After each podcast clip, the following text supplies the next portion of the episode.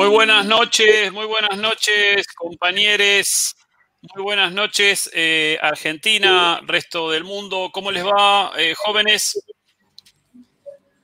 Buenas noches. ¿Qué día hoy? Histórico. Histórico, histórico. Histórico, sí, ganaron los Pumas. Yo todavía estoy emocionado realmente. ¿eh?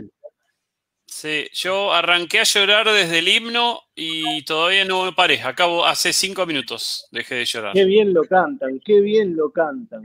Cuánto me encanta la emoción, la emoción que le ponen ellos para en cada estrofa. Ya desde el oíd mortales, ya es eh, dejan todo, dejan todo en el oíd mortales. Es el, equivalente, es el equivalente al jaca de los All Blacks, el sentimiento que ponen los Pumas al cantar el himno nacional argentino cualquier equipo se caga en las patas contra los Pumas. Seguro, si vos ves a un tipo de dos metros llorando mientras canta, probablemente te cause lo mismo. Eh, temor, miedo. Exactamente. Eh, ¿Cómo va a quizás es miedo por confusión. Eh, tuvimos mucho, mucha repercusión. Todavía la gente, eh, no sé, Pablo Paz, si vos estás al tanto, la gente sigue eh, convulsionada, sigue viendo mi maestro el pulpo. Esto ya pasó hace unos programas, pero siguen llegando comentarios de agradecimiento, alguna crítica diciendo que lo del pulpo pasa en África, ¿no? aparentemente sería el continente africano un lugar propicio para la reproducción del pulpo. Me, me confundí algunos datos eh, porque este programa es eh, improvisado, no tiene ningún guion, es como nos sale naturalmente, es como una charla de café. Eh, ¿No es? Y es correcto, es en Sudáfrica, y creo que uno de los datos que habían dado es que no era biólogo exactamente, sino que era un, este, ¿cómo es? Fotógrafo, un camarógrafo. Un cineasta, un cineasta, obviamente, como es, especializado en naturaleza. Bien. Así que bueno, Buenísimo y gracias por, por ahí, por, acomodar la información, que más bien siempre viene bien. También mucha repercusión sobre la entrevista de la semana pasada al amigo venezolano residente, a nuestro enviado, ¿no? Residente en la ciudad de Seattle, en el estado de Washington, eh, con toda la información de las elecciones de Estados Unidos. Em, todavía no se va Donald, ¿eh? todavía reniega, no quiere aceptar la derrota. Eh, no sé qué tenés para decir, Diego López. Eh, mira, hasta acá las últimas noticias indican que le fueron, digamos, con diferentes estrategias tratando de sacarlo para afuera. La estrategia típica del bar es Cobillón, tratando de ir golpeándole la silla un poquito, como para que se dé cuenta que, bueno, bueno, viene el cambio, Bien. Em, hoy vamos a tener una entrevista de lujo también de primera mano. Vamos a tener a un docente de la ciudad de Buenos Aires hablando de estos nuevos protocolos, de la presencialidad, la vuelta a la presencialidad. Vamos a tener al docente Juan, profe de música, de, no, no vamos a, decir de qué escuela, sí vamos a decir que es profe de música de una escuela o de varias, digamos, de la ciudad de Buenos Aires y ha sido eh, llamado a burbujear. Ha sido llamado... si, la reta está viendo el programa y quiere hacer un comentario, está más que bienvenido. Sí, por supuesto, lo podemos sacar en pantalla dividida a que enfrenten a, un careo, quizás. Eh, así que hoy nos va a contar Juan, pueden preguntarle todo lo que quieran sobre, sobre la burbuja, eh, sobre los protocolos, cómo ha sido esto. Ya en unos minutos va a estar con nosotros, nos pidió que fuera temprano porque después tiene un evento realmente importante. Eh, así que vamos. También se le puede preguntar, ¿eh? ¿eh? ¿Cómo? ¿Sobre? También se le puede preguntar sobre música. Por ejemplo. Sobre música, hoy es una fecha muy especial para los músicos. De la alegría en flauta dulce. Las últimas, escuchen, las últimas dos de Trump. Pidió el, reconteo, que se detenga el conteo manual de votos en Georgia. No quiere que cuenten más. Esta es la última del día de hoy. Siguen contando. Y además cambió su look. Pasó del amarillo al platinado. No, no sé si es una estrategia o. Eso son lo, más importante de la jornada con respecto a las elecciones. Así que lo último. Seguramente dentro de poco lo vamos a ver pasar por, por alguna salida de aire y se le van a levantar así el traje. La corbata le va a volar, ¿no? Es, una, buena, eh, un buen mecanismo de marketing. Eh, vamos a dar las redes sociales y vamos a hablar de nuestros anunciantes, los amigos de Zapa Calzados, que eh, gracias a la suerte que le trae este programa han abierto una nueva sucursal en el barrio de Caballito, en la calle, ahora después vamos a agregar la otra dirección, por ahora Pedro Varela 4903, también están en Rivadavia al 4700, en el barrio, bueno, Caballito Almagro, ahí un poco en el medio.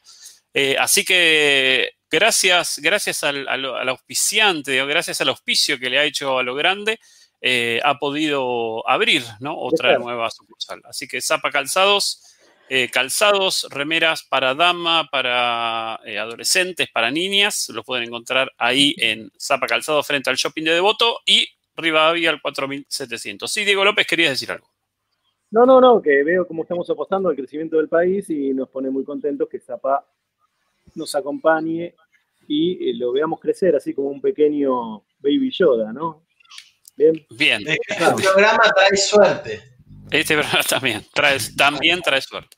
Em, también nos acompañan los amigos de César Park Librería, el puesto 30 del Parque Rivadavia, eh, donde pueden encontrar diversos tipos de libros, libros escolares, novelas para regalar, autoayuda, yoga, psicología, etcétera.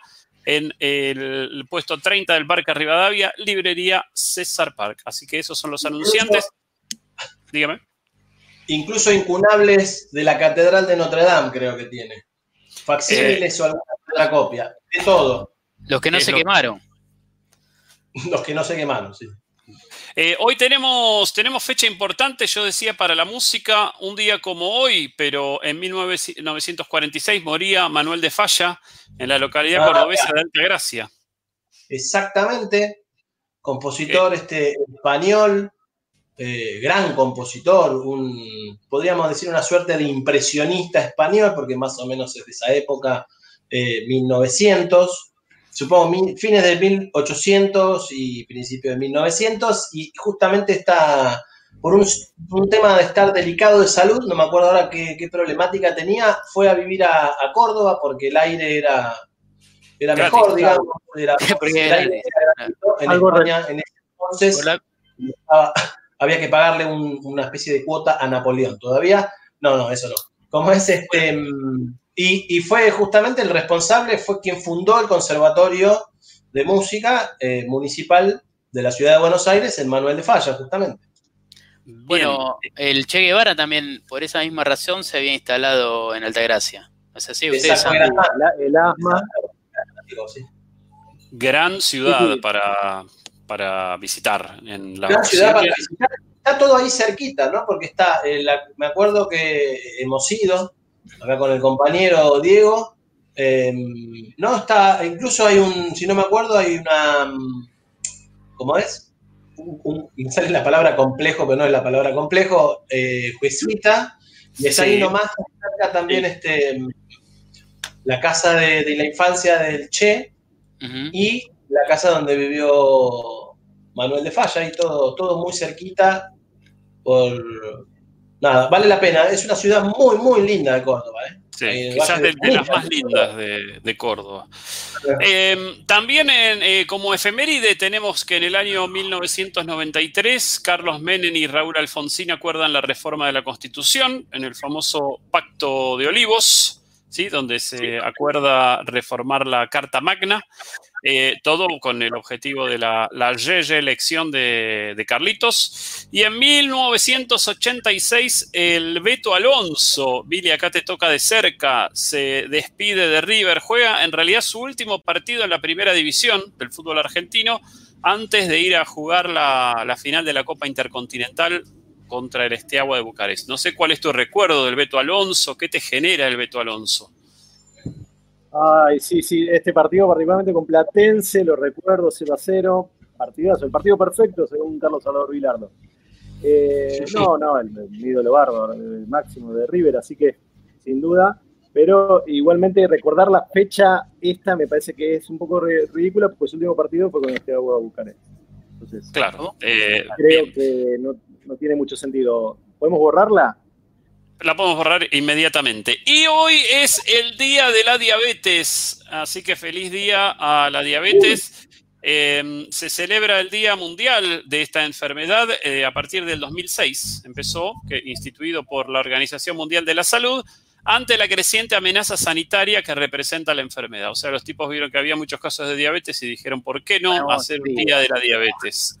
Eh, así que se conmemora la fecha de 1891 en la que nació el médico e investigador canadiense Frederick Banting quien descubrió la insulina junto con su colega Charles Best en 1922.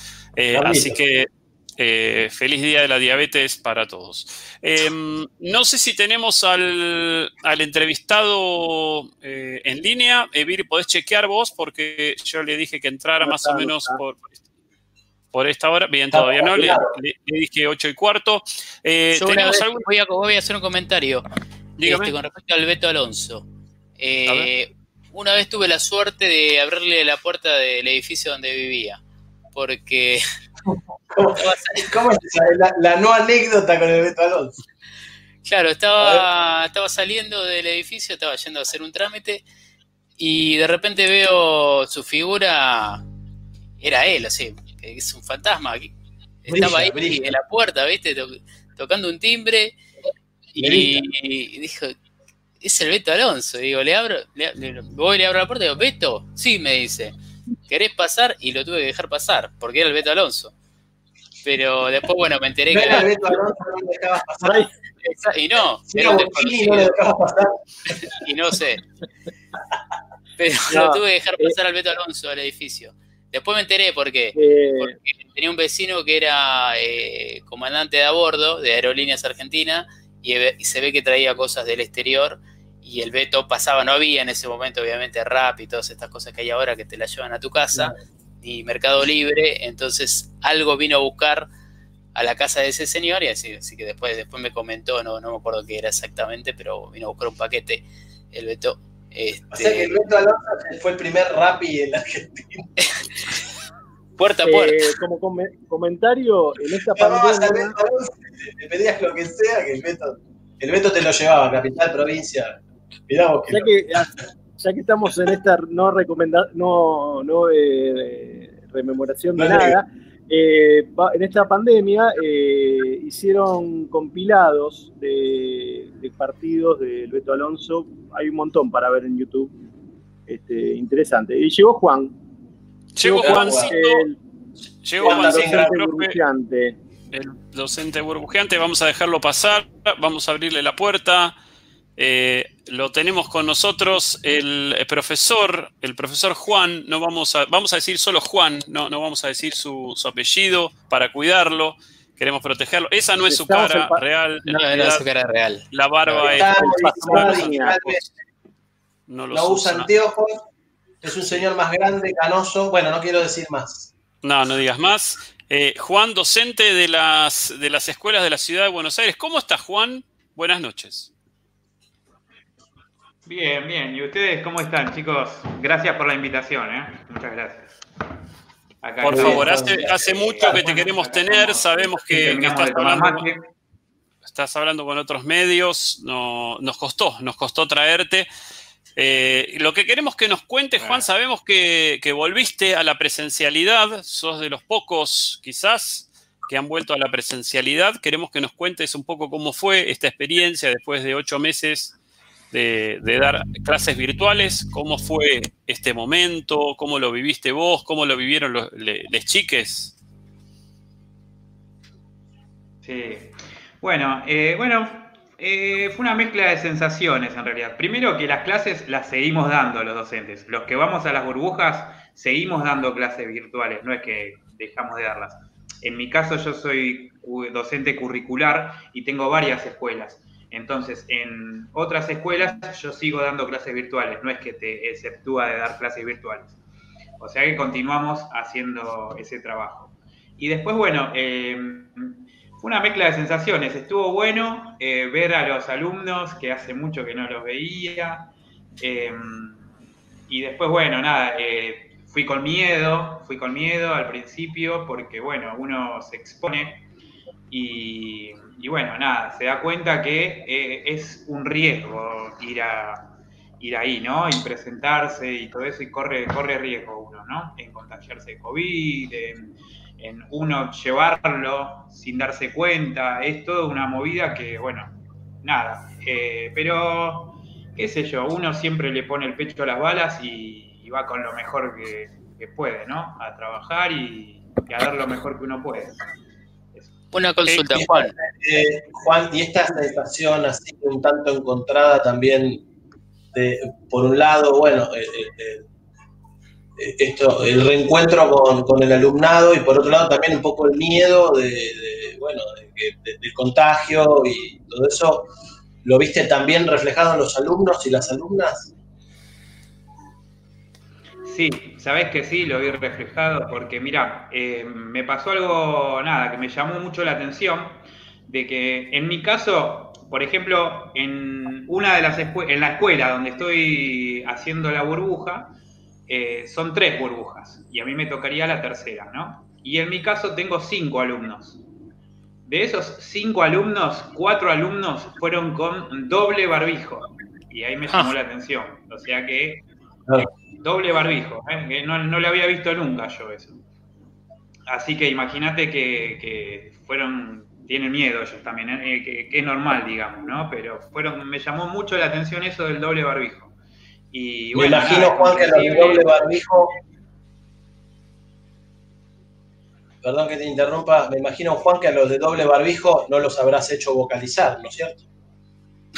No, no, no, no. Bueno, eso es, eh, es algo que yo le expliqué a los alumnos. Eh, em, dentro de los curriculares puede, puede, haber sido, no sé, un profesor de inglés que sea convocado, puede haber sido un profesor de educación física, de, tecnología. Ah, me tocó música, ¿no? Pero en realidad eh, nosotros tenemos que ir a dar actividades socio-recreativas y de revinculación, no pedagógicas, digamos, ¿no? Eh, y en, en mi caso, eh, yo no les puedo decir, chicos, sáquense el barbijo y pónganse a cantar porque sería un riesgo aún mayor el que corren y tampoco les puedo decir, vamos a tocar flauta o algo porque también eh, corren riesgo, ¿no? Así que no, no lo voy a hacer a eso y bueno, nada. Así que bueno, dentro de las actividades eh, hacemos... Sí. Sí, ¿cómo es el protocolo en sí? ¿Qué, ¿Qué es lo que vos te encontraste? Se respeta el distanciamiento, en qué lugar de la escuela se desarrolla la actividad. Bueno, eh, mira, cuando entras, eh, te atiende una auxiliar y te toma la temperatura, ya con, que bueno, te toma la temperatura, te la anota en una planilla que ellos tienen. con la pistolita, ¿no? Te hacen pisar en un lugar aislante, sí y después te ponen alcohol en gel en las manos. Ese es el protocolo de entrada, recibimiento, digamos. Y a todos los alumnos le hacen lo mismo. ¿Está bien? Cada uno que entra a la escuela tiene que pasar por ese protocolo. ¿Está bien? Eh, pisar en un lugar eh, como para sacar las no sé, los virus o algo. Eh, después te ponen alcohol en gel y después te toman la temperatura. Ese sería el protocolo. es para todos igual. Ese sería el y después em, tenemos un lugar descubierto que sería un Zoom interno, es bastante amplio y las mesas están dispuestas con el distanciamiento social a dos metros más o menos. Eh, más o menos hay nueve, nueve, mesas, porque en cada burbuja, como máximo, puede haber diez integrantes. Uno es el docente y nueve alumnos, digamos. Entonces, eh, bueno, eh, eh, eso se respeta bastante bien. Lo que es imposible de respetar es que, por ejemplo, mientras esperan que el docente anote toda la temperatura, se ponen a charlar entre ellos y ahí se perdió todo tipo de distanciamiento. claro, es inevitable eso. Claro, porque entre la distancia de dos metros y el doble barbijo, entre la distancia de dos metros y el doble barbijo, la comunicación es casi imposible. Es como estar maniatado. No, no, no. Eso también, bueno, eso para mí me parece que está, la gente que ideó esto, eh, o sea, ese, evidentemente no es docente, o sea, nunca fue docente, porque Eh, o sea, se olvidaron una cosa pequeña, un pequeño, una pequeña cosa que es que no se puede tener una charla de docente a alumno porque están, el docente tiene la mesa a tres metros, más o menos, los alumnos. Imagínense que encima yo tengo barbijo, tengo una máscara. O sea, no se escucha nada, o sea, no se puede, no se puede entablar una conversación.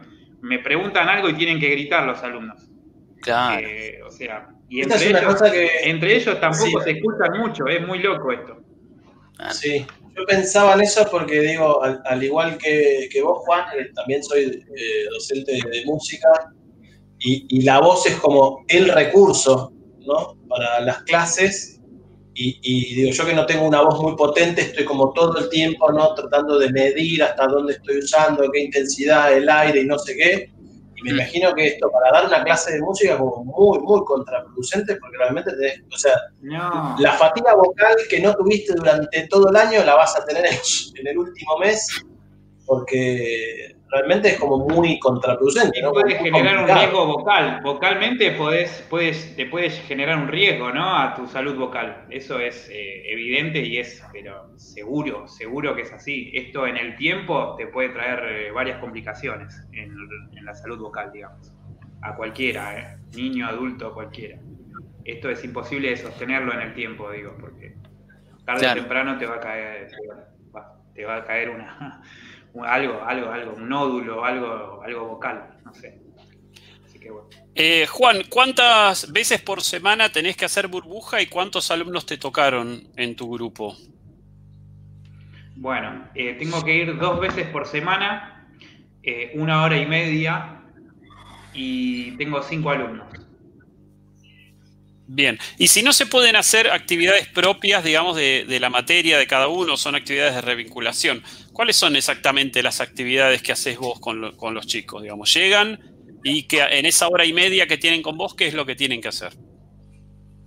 Bueno, en realidad eh, no hubo ninguna bajada ni de supervisión, ni del ministerio, ni de, ningún lado lo que tenemos que hacer los docentes a cargo de esas burbujas, en realidad. Es de vinculación, pero lo dejaron ahí. No hay nada como detallado eh, de lo que tienen que hacer los docentes que están a cargo. Lo que hago en mi caso, primero hacemos alguna actividad de percusión, que, bueno, percusión corporal o con algún elemento que tengamos a mano. Eh, y después lo que hacemos es eh, un repaso de eh, las actividades, todas las actividades que tienen, eh, que, aprovechen ese tiempo para, hacer las tareas que tienen, ¿no? De otras materias inclusive. Y yo los voy ayudando en lo que puedo, ¿no? En algunas sí, en otras no. En las que no les puedo ayudar, bueno. Pero en otras sí, trato de hacer eso.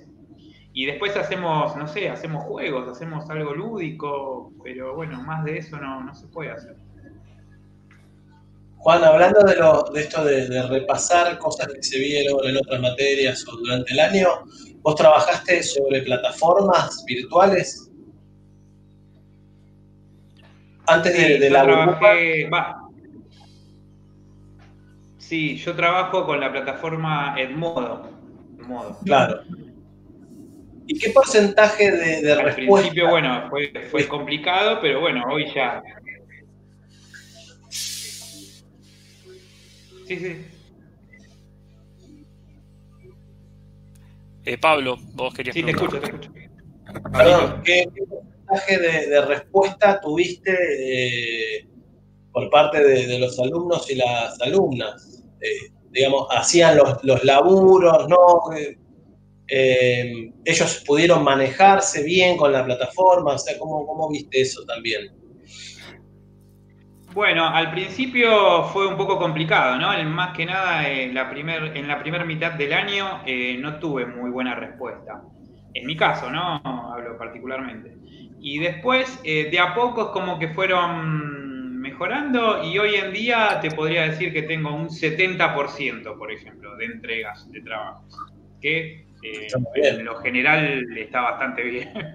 y me parece que soy un privilegiado, ¿eh? porque los compañeros que, curriculares no dicen lo mismo, dicen que está eh, por debajo del 40% más o menos. Así que...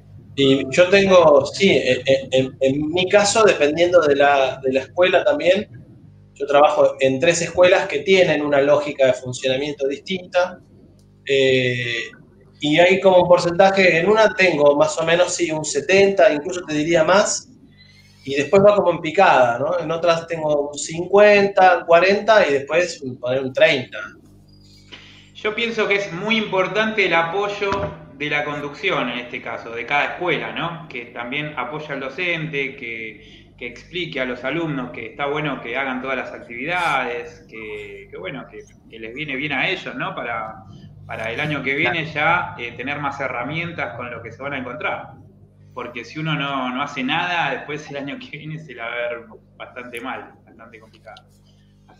Una consulta, Juan, con respecto a eso, ah, con respecto a eso de que tal vez haya chicos que no hayan cumplido tanto, eh, ¿con, qué pensás que, tiene que ver vos como docente, no? Eh, porque no tuvieron posibilidades de, estar ayornados a, la tecnología, porque por ahí, no sé, no los acompañaron en su casa. ¿Qué, interpretación hacen los docentes o vos particularmente de esa situación que me parece que es muy, muy importante y grave, ¿no? Bueno, mira, eh, mi punto de vista es el, dentro de las escuelas que yo trabajo, yo trabajo en tres escuelas de, Capital Federal, ¿no? En las escuelas que yo trabajo eh, hay, es muy ínfimo el porcentaje de alumnos que no tienen computadora, que no tienen acceso a una computadora. O sea, será el 5%, por ejemplo. Buenísimo. Que no es, que no, es muy bajo, claro, ¿no? No sé, debe haber otras escuelas que tengan mucho más, mayor porcentaje, pero la mayoría tiene su computadora o tiene acceso a una computadora o a internet, ¿no? Perfecto. Em, puede trabajar desde el celular. Y después para mí, em, la razón de, la baja cantidad de entrega de trabajos y de es, primero, es el acompañamiento de los padres, es fundamental para mí. Eso es fundamental porque eh, un niño de, primero a séptimo es muy difícil que se ponga solo, que se que diga, tengo que entrar a las 5 a la clase, tengo que entrar a las 4 a, otra, a, la otra, a la otra clase, tengo que hacer una tarea. Tengo... Si no tiene el acompañamiento de los padres, es muy difícil que cumplan. Entonces, para mí el 90% es eso eh, de, las razones, ¿no? De, que no cumplen las tareas, es que no, no, tienen acompañamiento de los padres, por un montón de motivos, ¿no? no Puede ser alguno que, no realmente esté trabajando todo el día y no pueda, puede haber otro que, no sé, que, no sé, pueden haber un montón de motivos, pero el motivo principal de que los alumnos no se conectan y que no entregan trabajos es por que no tienen el acompañamiento de los padres. Para, eh, Juan, en este caso, eh, eh, ¿La escuela tiene alguna burbuja más que no sea de séptimo grado? O sea, ¿ya comenzaron las burbujas de los otros grados de primero a sexto? No, hasta esta semana no, pero la semana que viene me parece que va a empezar primer grado. Ya, van a empezar. ¿Y, cuál es tu, punto de vista? ¿Lo ves, ves viable que un niño de seis años pueda formar parte de una burbuja? Yo a mi hijo no lo mandaría porque es algo bastante riesgoso, ¿no? Es, es como demasiado riesgo y más teniendo en cuenta en esta época del año. O sea, faltan cuatro, cinco semanas para que terminen las clases y para mí no tiene sentido en, este, en, esta fecha más que nada, ¿no? En esta fecha de noviembre, mediados de noviembre, para mí la vinculación la pueden hacer en otro lado, en una plaza, en un parque, al aire libre, juntarse con amigos, charlar, pero esto para mí que no, no, tiene sentido en esta parte del año. Si vos me decís en marzo hagamos esto, te digo está perfecto, te digo que está perfecto, pero estoy de acuerdo al 100%, pero esta fecha no tiene, para mí no tiene ningún sentido. Sea de primero, de séptimo, de, sexto, de quinto, de cualquier grado. Para los equipos de conducción de las escuelas, eh, estas semanas fueron una pesadilla, porque fue más o menos tener armada una grilla con la que funcionaba, eh, qué sé yo, lo, virtual junto con la entrega de trabajo por plataforma, más clases virtuales, y de repente hay que reacomodar todo. Aparte, no solamente porque también hay una cuestión de disponibilidad del docente. yo en mi caso particular eh, no, no puedo ir a la, digo, formo parte de la población de riesgo, entonces no, no puedo ir a la escuela, pero después hay otros, algunos docentes sí pueden, otros no pueden, entonces es como realmente una especie de sudoku imposible de horario. Ya de por sí las grillas escolares son para físicos cuánticos, ¿no? armando los horarios de las escuelas. Este, y en este caso se complicó todavía mucho más, teniendo en cuenta aparte que el fin de año también hay que hacer eh, valoraciones, ¿no? Como realmente muy, muy a destiempo, quizás apremiados para que haya algún tipo de cierre, por lo menos personal, y los pibes se puedan ver, pero quizás eso podría haberse coordinado por ahí con un solo encuentro y diagramarlo por grado para darle un cierre y que, se vean, digamos, dentro del ámbito escolar y no tanto como darle bueno, ahí sería otra cosa, ahí me parece, ahí, hasta se podría entrar, digo, eh, generar un solo de encuentro, estaría hasta se podría generar un de que, estaría de acuerdo, otro que no, pero de hacerlo tipo a mitad de noviembre es como una cosa que no, no la entiendo, yo no la entiendo. No, no, veo, nada positivo y veo algo más arriesgado y, nada, es más fácil de que de los riesgos que tengas de que de, lo positivo, digamos. Pero bueno, está bien. Uno, uno le pone el pecho a las balas y uno va al frente, al frente de batalla y uno ama esta, esta profesión, la docencia y bueno, uno está.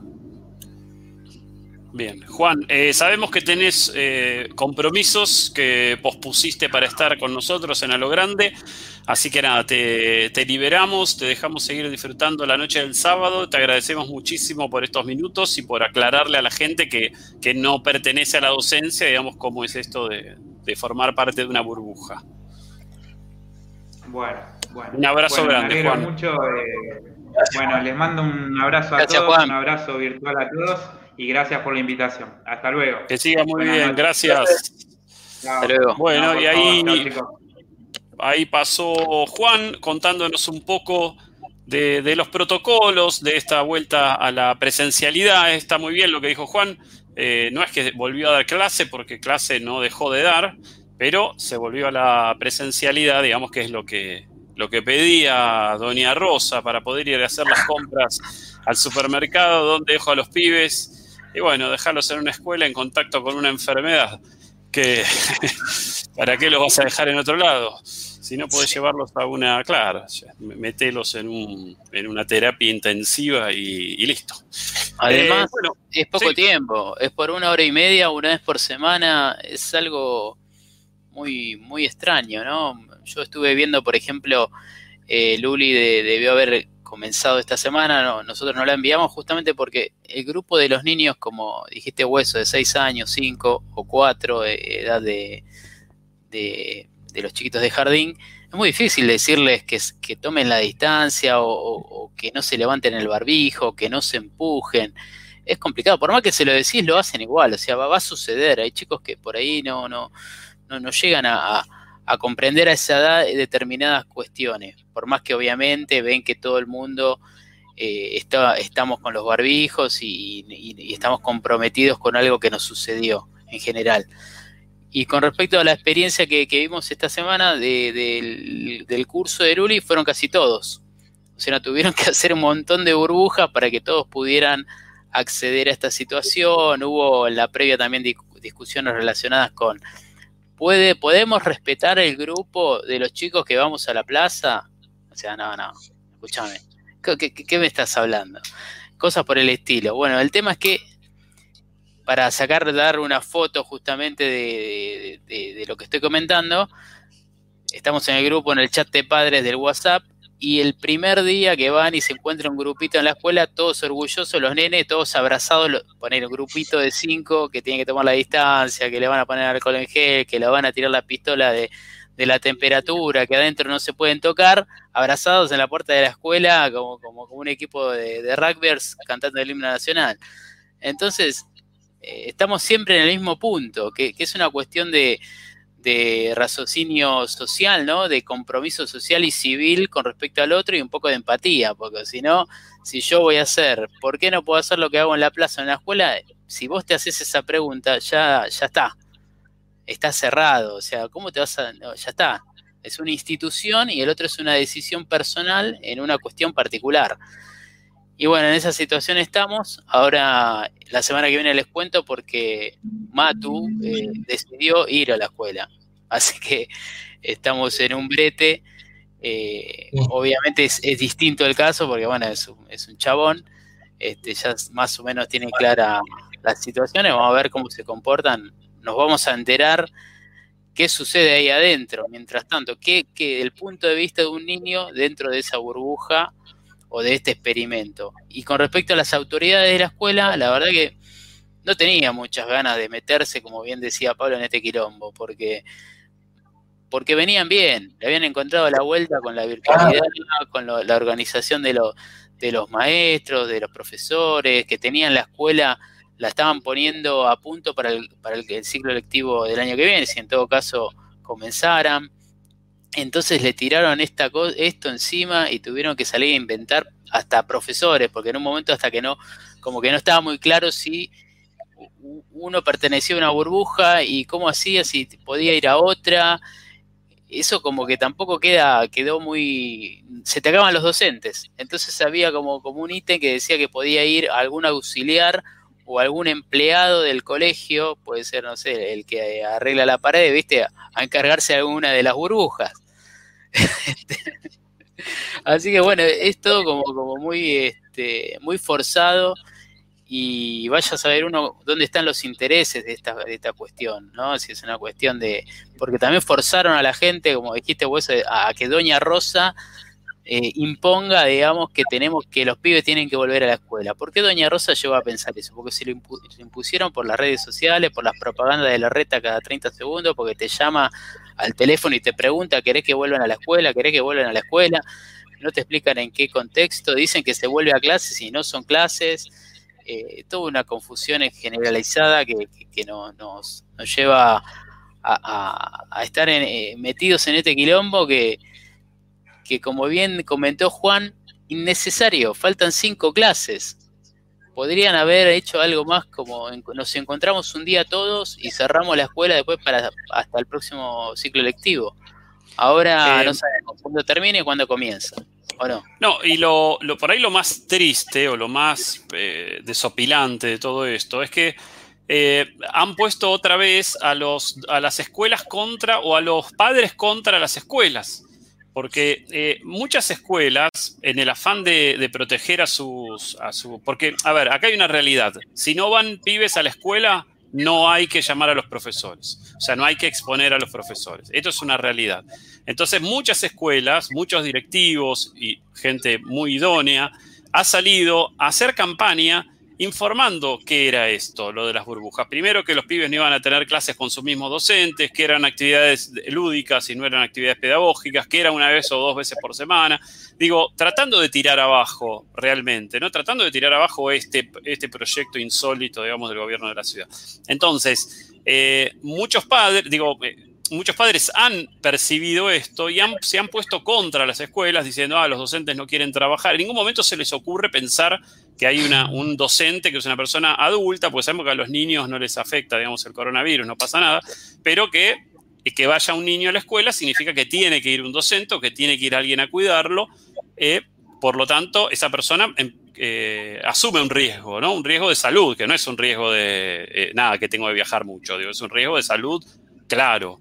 Entonces, a partir de eso, se han puesto padres contra escuelas, las escuelas ven que los padres son como eh, personas a las que no les importa que un docente se enferme, eh, eh, los, padres ven que el docente no quiere trabajar porque está más cómodo en la casa, ¿sí? entonces se ha, dado como esto, que es lo que se viene haciendo desde este gobierno, muchas veces poniendo cuando los, docentes salen a pedir aumento y demás, se hace como esta campaña para denostar la figura del docente y mostrar que el docente solo pide aumento de sueldo y nada más, no quiere trabajar, no prepara clases, nada. así que bueno, lamentablemente a todo esto, eh, es lamentable el papel de lo que asumen los gremios en todo esto. ¿sí?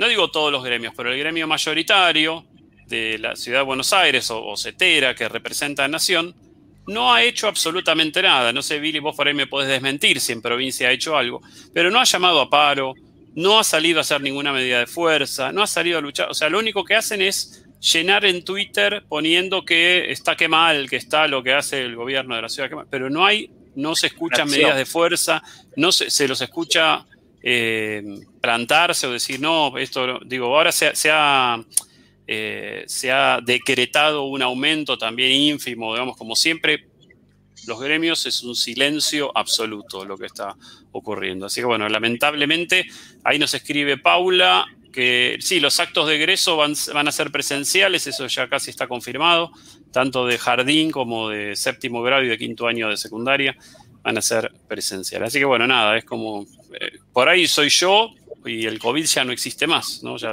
encontramos, la, se están vacunando clandestinamente. Diego López, querías decir algo. Bien, yo lo, que, claro, sí, no sé si se me escucha bien. Eh, miren, la, cuestión es que el Consejo Federal es el que impuso el criterio de cómo se, cómo se, cómo eran las actividades de retorno a la presencialidad. ¿Sí? hay muchas normas que van entre la 360 y la 370, si querés, donde está lo que se maneja eh, en ciudad y en, todas las jurisdicciones en realidad. ¿sí? Particularmente provincia de Buenos Aires también entra con este panorama con sus matices.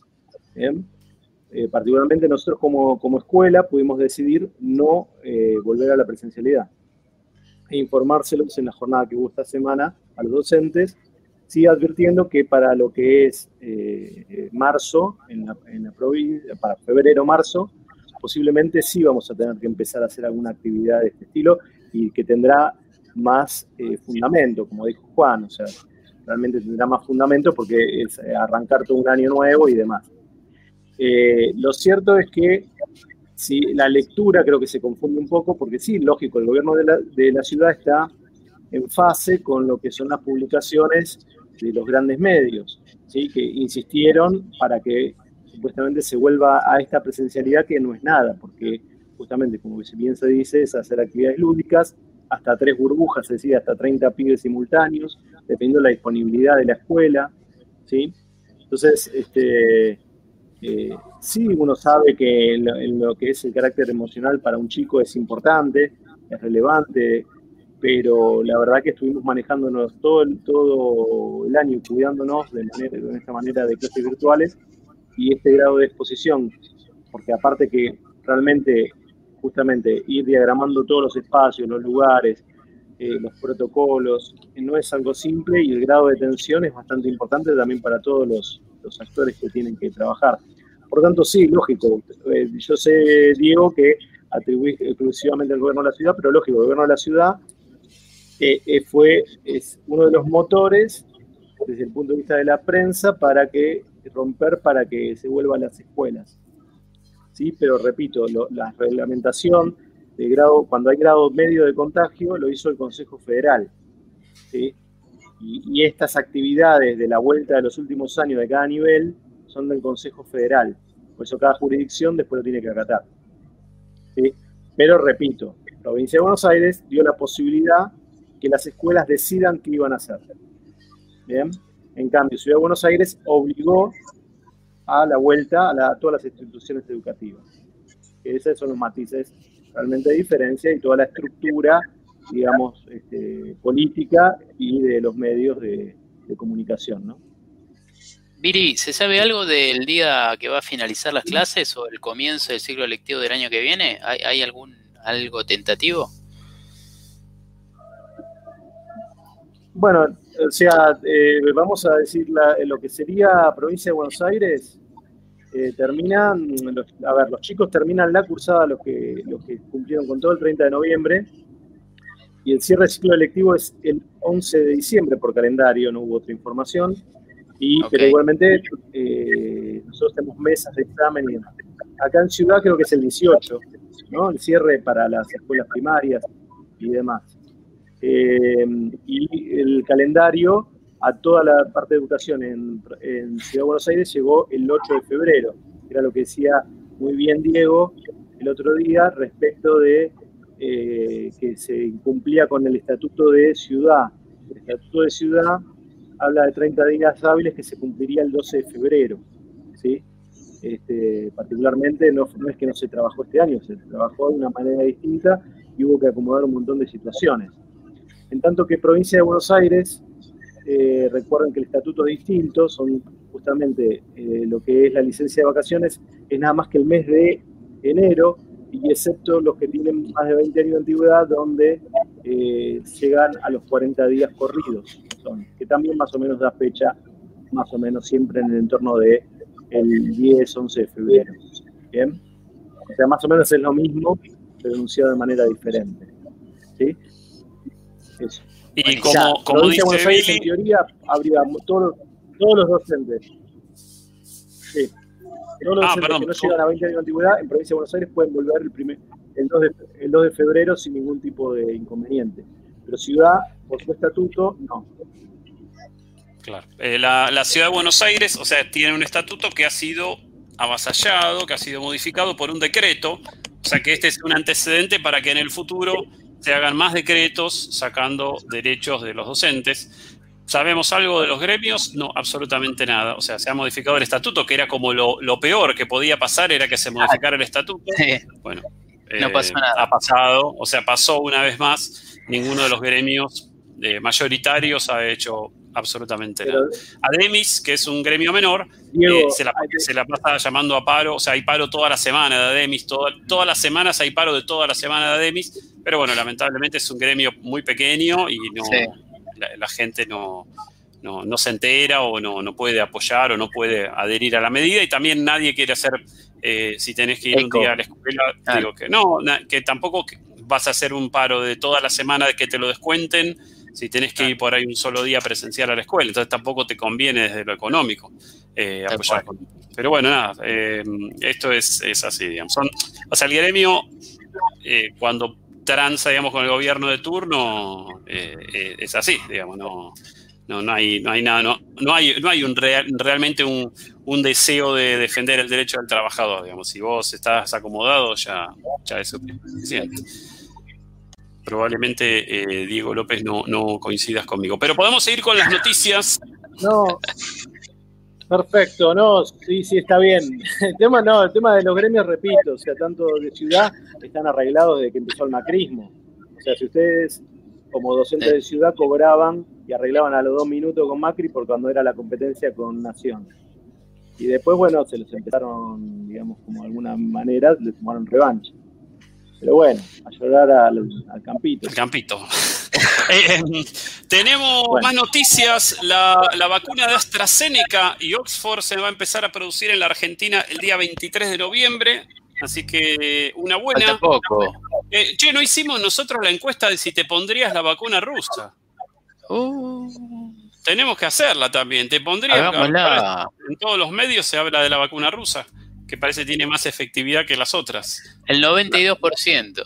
El 92% de, efectividad tiene la vacuna. Ahora yo me pregunto, digo, eh, pasó la etapa 3 de las vacunas, yo no sé nada de vacunas, ¿no? Pero digo, la etapa próxima, ¿no tiene que ser que le pongan la vacuna a un tipo y a ese tipo lo expongan al virus? Y digan, flaco, a ver, ¿te contagiaste o no? ¿No, no esa no es la final? ¿No es la batalla final de la vacuna? ¿Esa no es la fase 3? ¿La del eh, placebo y, la, y la vacuna? No, en la fase 13 le meto a algunos nietos el placebo, a otros le meto la vacuna original y cada uno hace su vida normal, pero con barbijo, con todas las cosas. No, ahora yo le quiero poner la vacuna a un tipo y encerrarlo cara a cara con el COVID en un ring y ver si el tipo, claro, si el tipo zafa de eso, porque si no, estamos, vamos a tener que seguir con el barbijo toda la vida, con la escafandra. No sé. No sé, la verdad que es, para mí es como un gran misterio, sinceramente. Eh, llegado el caso, confiaré en, la opinión de, algún profesional, de, mi médica, digamos. Y me dice, bueno, dale con la rusa, le damos con la rusa. Este, no, no sé bien, no creo, yo no tengo ni idea, sí, me voy a tirar medio intuitivamente. No creo que, no sé si habrá mucha diferencia entre una y otra realmente. Para mí no. Para mí, para mí siguen habría, habría que entrevistar a algún este, especialista en vacunas. en, vacunas, sí. En, farmacéutico. Eh, yo no creo que, Se me hace que puede ser que una, una sea. Perdón, Mili, dale, dale. Ah, no, no, que se me hace que la diferencia puede ser como una especie de, de Coca-Cola y Manaos. ¿Sí? No sé, ¿no les parece que puede pasar eso? Eso es lo que se quiere, se quiere poner, digamos, que, que, una es una Manaus y la otra es una, una mejor marca o, peor marca, no sé, depende. Pero eso es lo que se quiere generar, ¿viste? He escuchado gente ya decir, no, yo la rosa no me la pongo ni en pedo, ¿viste? Pero, pero, ¿por qué? que, no sé, si llega a tus oídos que hay una vacuna y que estamos negociando una partida. la de AstraZeneca. Y hay gente responsable. Se supone que, lo, ideológico se impuso por, lo que tiene que ver con lo sanitario de alguna manera. Y lo ideológico, medio como, medio, ¿cómo decirlo?, extemporal o anacrónico, porque hay una especie, y justo esto de que la vacuna hay que traerla en súper frío hay una especie de guerra fría entre vacunas. Entonces, la vacuna rusa o la vacuna de los Estados Unidos. De los 80 grados bajo cero. Sí, y, como que a mí lo que me llama la atención es cómo de repente se desvía el foco de la discusión en algo que en realidad es como más accesorio. En todo caso, no importa si viene de Rusia, viene de China, viene de la, República Oriental del Congo. Digo, discutamos un poco más en términos sanitarios, ¿no? No sé, cuál, esto, el porcentaje de efectividad, no sé, como, o cuestiones de logística, ¿viste? Bueno, quiénes se van a aplicar, quiénes no se van a aplicar. Estamos discutiendo si Rusia sí, si Estados Unidos no. Bueno, eso es lo que se, Claro, eso es lo que generan, eh, lo que generamos, digamos, como sociedad a partir de, la, de los medios de comunicación y redes sociales es, esa discusión. Pero después cuando vos escuchás a los especialistas que están llevando a cabo, digamos, las negociaciones o, cuestiones de, de, de logística, están preocupados por eso. O sea, por dónde vamos a empezar, quiénes son las personas que se van a vacunar primero, cuántas vacunas va a disponer cada lugar. O sea, las respuestas esas están todas, pero no son las que se discuten mediáticamente. Digamos, mediáticamente se discute eh, una banalidad, digamos, si es rusa, no es rusa, si, si, si la tenemos, si es 90, el 90% ponerle era la de Pfizer. No, bueno, no, bueno, están avanzados, no sé, que a los tres días quedó retruco, 92% de la rusa. Entonces... aparte, para pasar de un 90% a un 92%, medio que, no sé, medio que me cago en la diferencia. Si vos me decís, bueno, una tiene el 85% de efectividad y la otra tiene el 98%. Bueno, hay una diferencia muy grande, pero la verdad que entre 90 y 92, viste, no sé, te van corriendo la discusión, ¿entendés? Pero, pero bueno, siempre caemos en lo mismo, ¿no? Si ese, no, si viene de allá de Putin, no, déjate joder, ¿no? No sabés cómo la traen, ¿cómo la traen? ¿En qué la traen? ¿En un refrigerador? ¿Cómo hacen? No, en la no. que reparte lácteos en los almacenes. ¿Cómo va a llegar a la quiaca? Ahora se preocupan de la quiaca, ahora se preocupan de. Sí. Puede llegarte la vacuna cortada. Ojo. Ojo. Se te corta en el camino. Y también confunde un poco que se hayan comprado, no sé, qué sé yo, dos de dos lugares diferentes. Eh, acá, en, bueno, en los diarios dice 22 millones se compraron de la de Oxford, no la de AstraZeneca, y 25 millones de la rusa. O sea, no sé, había necesidad de comprar de las dos, qué sé yo. No, no, no, sé. Bueno, para que haya variedad. Para que, haya que pueda elegir, para que no haya un monopolio. Para que la gente pueda elegir, porque si no se enoja, porque decís se dice que estás este, pisoteando su derecho a la libertad individual y todo eso. Entonces, bueno, uno cree que es libre porque tiene varias marcas para elegir en el supermercado, pero la verdad que es libertad poco. Igual los libertarios se, se manifestaron en contra de la vacuna, porque quieren que les den el derecho a no vacunarse. No, y aparte porque dicen que la vacuna rusa te inocula el capital de Marx, algunos fragmentos del capital de Marx y algunas frases célebres de Mao Zedong. Por, vía endovenosa. bueno, además, porque la cuestión práctica de ir a vacunarse, no sé cuánto hace que no se vacuna a ustedes, pero yo hace poco lo tuve que llevar a Matu para de que se dé la vacuna de, de los 10, 11, no me acuerdo cuál era Y la mina me explicaba, ¿viste? Sacó el calendario, yo con el calendario en la mano y yo digo, mira, te tenés que dar esta, ¿viste? No me quería equivocar, ¿viste? Te da miedo ir a vacunar, ¿viste? Y cuando vas a vacunar a otro, peor. Entonces vas con el coso y dices, esta le eh, tenés que dar, ¿sabes cuál? Oh, sí, sí, obvio que sabe la mina, ¿no? Pero uno va con esa cuestión de, de le van a dar la correcta y, y, la, y la mujer me dice, mirá que le tengo que dar esta también. Y yo no la tenía en cuenta. Era una que por, por faltante que hubo a principio de año no se la dieron pero yo venía con la idea de que era una sola. Entonces me agarró una desesperación, le van a dar dos, y yo no sé qué le está dando. Désela usted primero, le dijiste. Miraba ahí y la mujer estaba re segura, súper amable, la, verdad que divina acá en el, hospital Garrahan. Pero te hacen eso los comunistas. Se claro, te hacen los amables y, después te meten la vacuna. Claro, y me mostró el, el, frasquito de la vacuna, y qué sé yo, ¿entendés? me mostró, me sacó la etiqueta, me pegó la etiqueta en el, en el calendario de vacunatorio de, claro, No sé, yo se la di porque después le mensajé rápido a Gaby y me dijo, no, no, sí, sí, corresponde. Dale todo lo que haya, te dijo. Dale, dale, sí. Pedí todo lo que tenga. Esa es la que nos faltaba, dijo, y completamos todo el calendario, pero es una situación, o sea, ves el frasquito y todo ahí, la letra chica, la letra chica, mirá si vas a ir a preguntar si es la rusa o si es la, china o si es la yankee. Es que tendrían que venir como vienen, discúlpame, como vienen los envases de alimento que te dice cuánto tiene de grasas trans, cuánto tiene de... La vacuna tendría que decir eso, tendría que haber una especie de prospecto y vos podés elegir. A ver, si esta me sube los triglicéridos, no me la aplico. Si esta, o sea, si esta sube mi nivel de comunismo, no me la aplico si me sube mi nivel de progresismo, puede ser. Si esta me hace más emprendedor, quizás sí, quizás no. Habría que ver.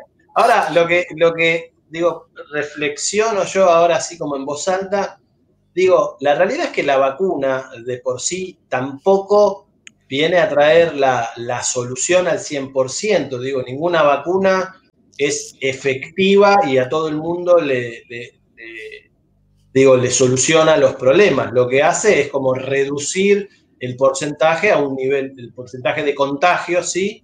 A un nivel mucho más drástico, digamos, muchísimas menos gente estaría contagiada, pero no deja de, tener un margen de error también. De la otra manera, digo, sin la vacuna también estás corriendo riesgos de contagio, pero el porcentaje o las posibilidades son mucho mayores. Mm. Eh, como que me parece que esa sería una lectura un poquitito más realista y no tanto de, bueno, si, si viene un, Putin microscópico que después te empieza, se instala en tu cerebro y te, empieza a... Em, eh, eh, quiero traer un poquito más de información sobre la vacuna. Eh, se hace, produce acá, se produce una parte de la vacuna, aparentemente, y se manda a México. Y en México no, no, no, la, la, vacuna la ensamblan en Tierra del Fuego y después la mandan para, la mandan a México y ahí le van a poner el, adhesivo del chavo y la mandan de vuelta para acá para que la gente se la pueda dar. Así que bueno, nada, va a ser un ida y vuelta. Va a perder la cadena de frío. Probablemente después la vendan en los supermercados chinos y dejen la heladera desenchufada la noche y ahí estamos en el horno.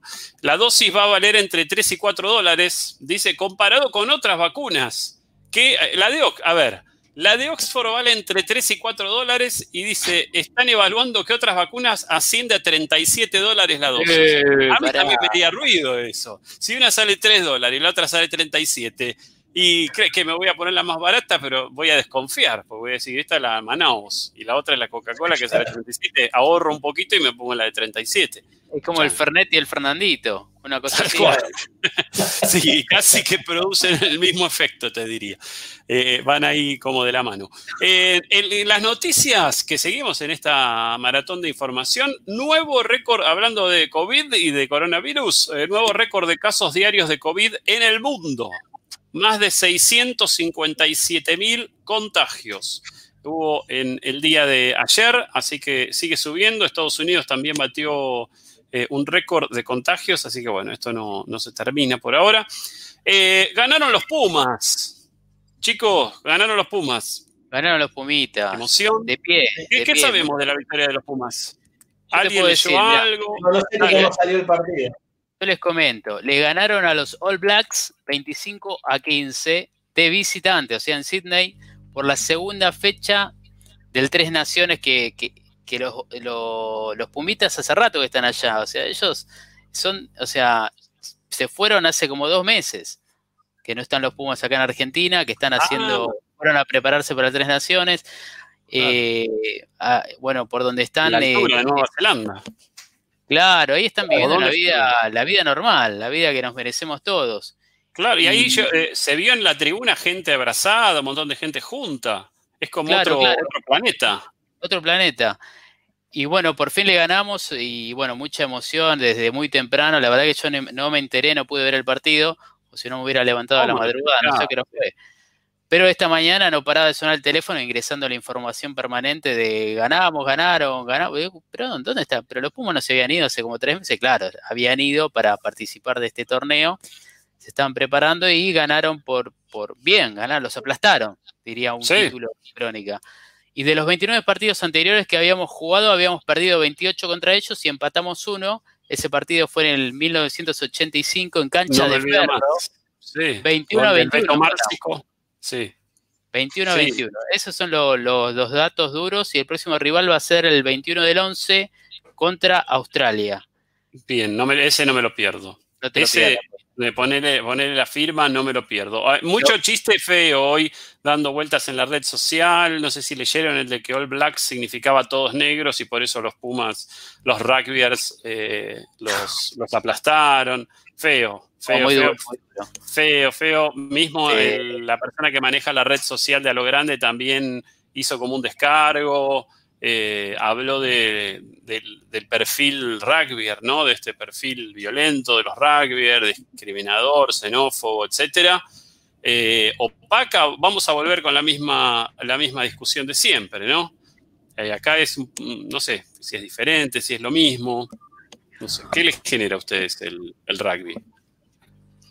Y la verdad emoción, nada. Qué sé yo, la verdad que no, me siento muy lejano del rugby, a, pesar de que lo, respeto como, deporte de grupo, nunca me quedó muy claro este, muy bien cuál es el placer de, estar empujándose o, quebrarse costillas permanentemente. Eh, evidentemente los que lo, juegan son muy pasionales y encuentran eh, ahí su jeite para, para, vivirlo de ese modo. Y con respecto a, la violencia y, la caracterización en, grupos de rugby, siempre fue histórico de, los muchachos de chomba, que, fortachones que, que van a buscar riña eh, a los lugares donde se, se, consume cerveza, cervecería, serían el día de hoy, pubs en algún momento, discotecas en otras épocas.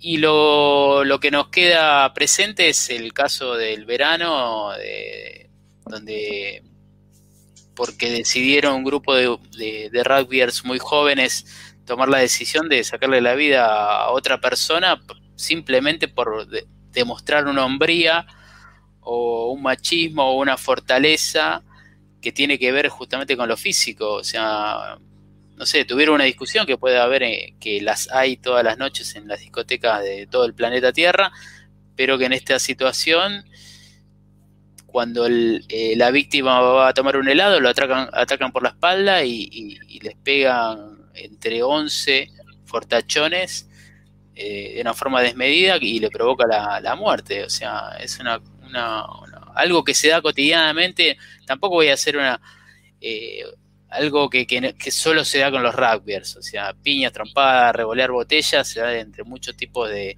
estereotipos de, jóvenes que van a, bailar o, que van en barra o conjunto de personas así, o que van armados en muchos casos, o, que son barras bravas, o, que son de un barrio contra otro barrio. Pero es notable que, es verdad que, esta cuestión de, de verse físicamente como más más potente genera como una autoridad, autoridad entre comillas, ¿no? Eh, con respecto al otro, al otro. Entonces, si, si vos te metés conmigo, eh, fuiste. Una cosa así. pobre pibe se comió este garronazo, la familia en este momento, porque el chico ya no está. Y nada, hoy, hoy, hoy el, pensamiento de, todo, de muchos argentinos eh, generó que, que, esto no sea histórico o no haya sido una derrota digna o, haber ganado. Es como que, está como medio gris. como bien lo destacaba, destacabas vos, Diego, está medio gris el tema, ¿no? No, no es como, no, no hay una euforia, así por fin, lo Puma, qué historia de visitante. Este, tal vez algunos, algunos medios eh, deportivos, lo, por supuesto, lo, agrandaron, pero en la sociedad me parece que hay un, gris, un gris ahí como que no, no, no es para ir a lo gris. ¿Este es el primer partido que juegan los Pumas después del de, el crimen de Fernando en, en Villa Gesell? Eh, creo que, ya venían jugando, pero amistosos, ¿no? Eh, venían preparándose para, estos partidos. Eh, ya habían jugado, creo que la semana pasada o las anteriores, no recuerdo con qué equipo. Pero, pero sí, esta es la exposición más importante, el torneo más importante que estaba, que tenía expectativa, tenían los Pumas expectativa para, para mostrarse. Ellos están lejos de esto que estamos nosotros conversando ahora, por supuesto. Ellos están por la gloria, por lo deportivo, por, por, por, generar la historia que generaron hoy. Son de una élite que todos viven afuera, estos pibes, están en otro, en otro mundo, viven arriba de los aviones. No, no sé, lo único que los une con nosotros es que cantan el himno. Eh, no, pregunto porque digo, no, no ha habido ninguna manifestación por parte de ellos. Sí, la UAR en algún momento, la Asociación Argentina, de, la Unión Argentina de Rugby ha hecho como un descargo como diciendo, bueno, no todos somos así o una cosa, pero no, no, creo que hayan aparecido con alguna bandera o algo, ¿no? Los, los Pumas sí aparecieron con alguna bandera, ¿no? Como tratando de, llevar, no digo, no, por eso te digo, o, o, pidiendo disculpas en nombre del rugby, digo, ¿no? Algo. Sí, sí. No, no, no se han manifestado. Algún histórico, recuerdo que, que ha hecho algún ha, escrito alguna carta diciendo no, este, que, bueno, obviamente eh, comprometiéndose con la familia, de que, de que esto no sucede, pero no, es algo que suceda permanentemente, que es un deporte, que tiene sus códigos, que, que pero bueno, no, en este, ya, ya te digo, más allá de, de lo, lo, elocuente que tuvo eh, haber ganado hoy, no generó lo mismo que si hubiese sido en otro momento. Eh, creo que hay algo ahí dando vueltas, que bien lo manifestaba la gente que maneja las redes sociales de, de lo grande. Sí, creo que mucha gente se encuentra completamente alejada del, rugby y del rugbyer, ¿no? En general. Digo, eh, eso por ahí es lo que, lo que se logra. Sí, Pablo, vos querés decir algo. No, me sumo que sí, me parece como una idea muchísimo más, más interesante que por ahí los jugadores de rugby y los representantes del, del deporte, digamos, como la parte más administrativa, no sé cómo decirlo, se manifiesten como en contra o repudiando que suceden este tipo de cosas, como para cambiar, porque realmente es un estereotipo. Yo me imagino que debe haber un montón de, de rugby que no, no tienen nada que ver con, esta onda y, estaría bueno que se, empiece como a, desarmar eso. Esa idea y empezar a, modificarlo, pero que si no lo hace, digo, si no nace desde el mismo cuerpo de jugadores, esa sí me parecería una jugada más nacional. Que, cantar el himno, porque finalmente eh, es como, nada, pareciera como que ahí se juega algo de la identidad nacional, ¿no? Como una suerte de guerra simbólica, pero eh, nada, es de cotillón, no, tiene mucha, digo, mucha importancia, digo, no pasa por ahí, me parece, ¿no? no deja de ser un deporte y y, que gane el más mejor, nada más. Pero sí, esto otro me parece que tiene que ver con, con otras cosas un poquitito más, por ahí más profundas, que tienen que ver con, lo social, que tienen que ver, y me parece que tienen que ver también con, con el, el, gap cada vez más grande que hay entre los que tienen y los que no tienen, ¿no? Y cómo, cómo se construyen diferentes tipos de subjetividades, donde tiene que haber un sometido y donde tiene que haber alguien que somete digo, como empezar a desarmar estas cosas. ¿no? Sí, yo eh, digo, quiero, saco de, la, eso de poner a todos en la misma bolsa. Sí, hay mucha gente que, conoce cuestiones y que puede contar cuestiones del rugby, digo, de iniciaciones que han rozado, digamos, el abuso. Eh, iniciaciones ¿no? a gente que llegaba a los clubes y demás. Yo tuve la suerte de compartir eh, trabajo con un, un ex Puma eh, un chico que jugaba, que había jugado en los Pumas y que, y que estaba jugando en un club, de, en, la primera división de un club, que trabajaba como eh, empleado, digamos, en una, en una, compañía donde trabajaba yo. Y la verdad que el pibe era 10 puntos, una persona excelente. De hecho, íbamos a jugar con él muchas veces, él obviamente jugando en la primera del club, no me acuerdo, en el SIC creo que jugaba. Eh, el tipo, imagínense, o sea, eh, físicamente lo chocaba si era, estaba chocando contra una pared, pero iba a jugar al fútbol con nosotros, con todos los compañeros, y jamás, jamás lo he visto dar una patada de más. Era muy tronco, digamos, jugando al fútbol, pero jamás eh, una actitud como violenta o de, enojarse, digo, o sea que por, por eso. Tal cual esto no quiere decir que todos sean buenos ni que todos sean malos, digo, pero bueno, eh, no, no, no, es injusto, digamos, meter a todos en la misma bolsa. Sí estaría bueno que en algún momento la selección salga por lo menos con una bandera que diga, no sé, justicia o algo. Eh, si es que no lo hizo, eh, lo desconozco, por eso estaría bueno que el que escucha el programa ahora o el que lo, ve después en la red social, que nos ponga, no sé, cierren el orto, miren acá está la bandera, que yo, algo así de ese tipo, con algún eufemismo tal vez. Sí, y no solamente de, esta cuestión de los rugbyers, sino de, todos los temas que tratamos. estaría bueno que invitamos a todos los oyentes videntes, eh, y videntas y videntus que, nada, que, colaboren, eh, que aporten sus opiniones y que amplíen este, nuestros conocimientos para seguir divulgándolos, ¿no? Claro, como hicieron con el, eh, mi amigo el pulpo, por ejemplo. Exactamente. Em, Seguimos, eh, alerta, o esta noticia fue de hoy, alerta en la frontera con Paraguay por un posible transporte de explosivos para un atentado en Argentina. Así nomás, la largaron, eh, detuvieron, dice la Embajada Nacional en el Reino Unido recibió un mail por vía de diplomática alertando sobre una persona que estaría transportando nitrato de amonio y la DAIA confirmó que fue informada sobre el hecho. Eh, ¿Qué sabes, Viri, sobre el nitrato de amonio?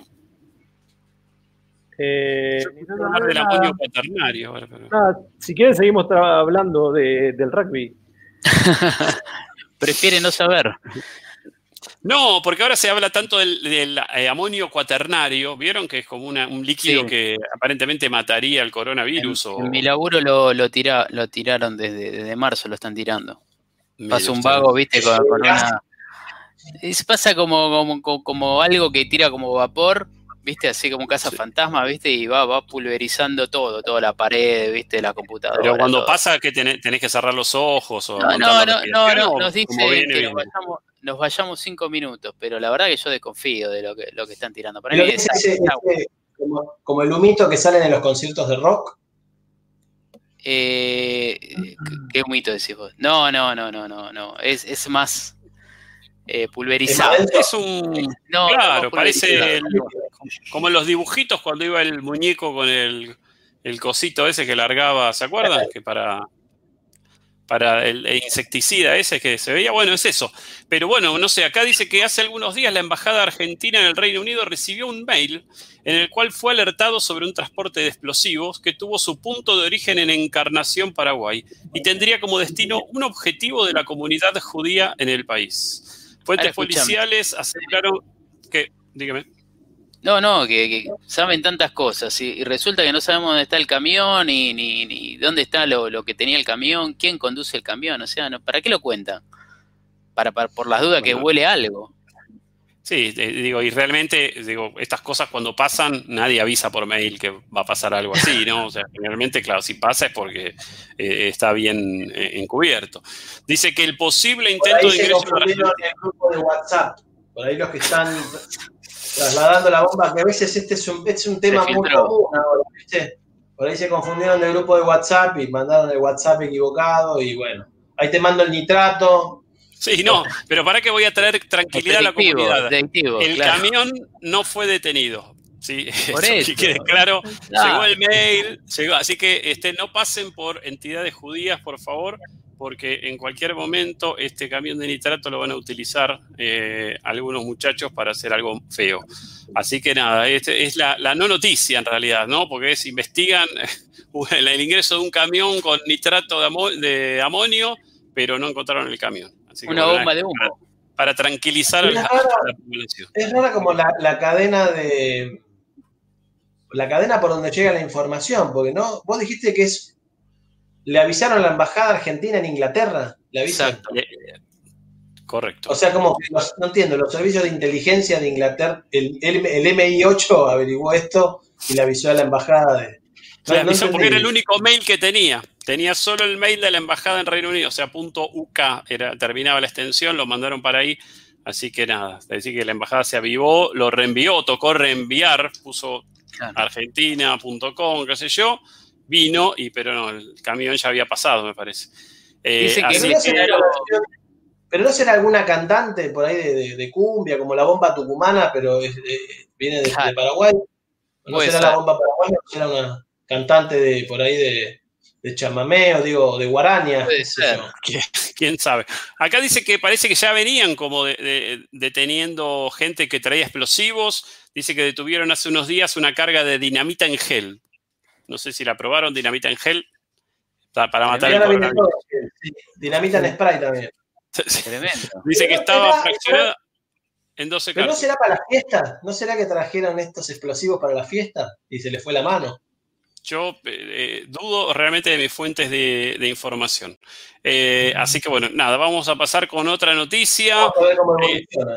El, eh, acá una noticia eh, polémica, si se quiere, depende de quién la escuche. El Frente de Todos enhebró los acuerdos que permitirían votar el aporte solidario. No sé qué, qué información les, les ha llegado, pero parece que hay acuerdo con bloques provinciales y consenso federal para contar con 137 votos para sancionar esta, este impuesto a las riquezas de los que más tienen. Así que muchachos, agárrense porque si tienen más de 200 millones de pesos van a tener que poner la tarasca. No sé si alguno de ustedes... con lo que estamos levantando con este programa, algo vamos a tener que poner. Así es. La iniciativa bueno, contempla que, que las personas físicas con patrimonios superiores a 200 millones pagarán por única vez un aporte que tendrá una tasa progresiva del 2 al 3,5% para destinar a planes productivos y sanitarios. Eh, así que van a ver que van a haber marchas contra esto, porque aparentemente somos muchísimos los argentinos que tenemos más de 200 millones de pesos en el banco, por eso tenemos que eh, vernos eh, Pero movilizados. Diego, pero Diego, pero Diego. Digo, el argentino es solidario. ¿Y cómo no te vas a solidarizar con alguien que tiene que poner plata? ¿Sí? Es Sí, la- tal. la- lo único que casi importa, ¿no? Bueno, eso, eso es lo que me llama la atención, porque cuando, cuando pasa algo eh, notorio, ¿no? De repente se empieza a hablar del espíritu solidario del argentino. En este, en este caso no aplica. No aplica. Estamos No, con un ¿Cómo que no? ¿Cómo que no? Es, No, no, justamente. aplica, aplica, digamos, la ley que se no aplica en el sentido de las personas que deberían aportarlo solidariamente sin que saquemos una ley. Bueno, pero lo que es- eh, es como plegarte, ¿no? A favor de un porcentaje, o sea, sumar tu, no sé, tu apoyo a un grupo que es a- absolutamente minoritario de la Argentina, es como muy loco, ¿no? No sé. O sea, Eh, no, no- entiendo que no te podés sentir representado nunca, no, no sé. son alrededor de 15.000 personas, ¿verdad? Las que tendrían este... Sabes que no llegan a 10.000, hueso, ¿no? No llegan a no 10.000. llegan a 10.000. Ah, Sí. pobre gente. Sí, sí. O sea, no no, no entran. ¿En la cancha de ferro entran? ¿10.000? Eh, 10.000 sí Eh, entran. Queda vacía. Queda vacía la cancha de ferro. Igual Claro. llama la atención... Un saludo a Chaucha. ¿Tenés algún dato como un poquitito más ilustrativo de qué sería tener 200 palos verdes? Para son No, 200 no, verdes. pesos, pesos. No, no. Argentina, Eso. Es un... No, voy a tener que poner. ¿Cómo El es? salario Eh, mínimo. no, ¿hay alguna imagen ilustrativa? O sea, que alguien que tiene 200 palos, ¿qué, qué tiene, por ejemplo? ¿Qué, qué podría tener? Y ¿Cuántas tiene un monoambiente, ¿Un jet privado? ¿Qué es lo que tiene? en un monoambiente en Pompeya, mínimo. Eh, tiene un Fiat 147 modelo 92 A gas. a gas, por supuesto, porque tiene con qué, tiene con qué mantenerlo. Eh, y creo que hasta ahí, para de contar. Y va a comer afuera, acá dice, una vez por semana a eh, una cantina de la boca. Así que bueno, todo eso sería lo que, lo que puede eh, darse. No, hay algo, hablando en serio, hay algo que llama la atención, que es el, que el Frente de Izquierda, que integran Nicolás del Caño y Romina Pla, defiende su propia propuesta, que, la desconozco particularmente, y se va a abstener en la votación del proyecto. Así que no, no, no sabemos. ¿Qué es extraño? ¿Qué sería extraño? Que, que el Frente de Izquierda, justamente, se abstenga a una votación contra la riqueza es lo más, lo más razonable, o sea, es la, tener coherencia históricamente, estar con la derecha, ¿no? Qué, feo lo que decís. Qué feo porque si hay algún compañero de la izquierda que está, que está escuchando en este momento, se va a sentir. Estamos despidiendo. Eh, eh, no, yo lo que, un poco lo que comentábamos también fuera del programa, ¿no? Como que, como que el fit eh, de, tan zurdo terminó haciéndose de derecha en esta, en esta decisión, ¿no? Como que qué poca visión estratégica, digamos. Bueno, como diciendo, en definitiva, elijamos el mal menor. Este, no, bueno, si no votan, es como una cosa medio caprichosa. Bueno, si no votan mi ley, entonces no, sería la palabra mi ley, cuidado. Si no votan esta ley, que es la nuestra, entonces no, no va, me enojo y me voy. Este, como que no sé, me parece muy poco, muy poco solidario.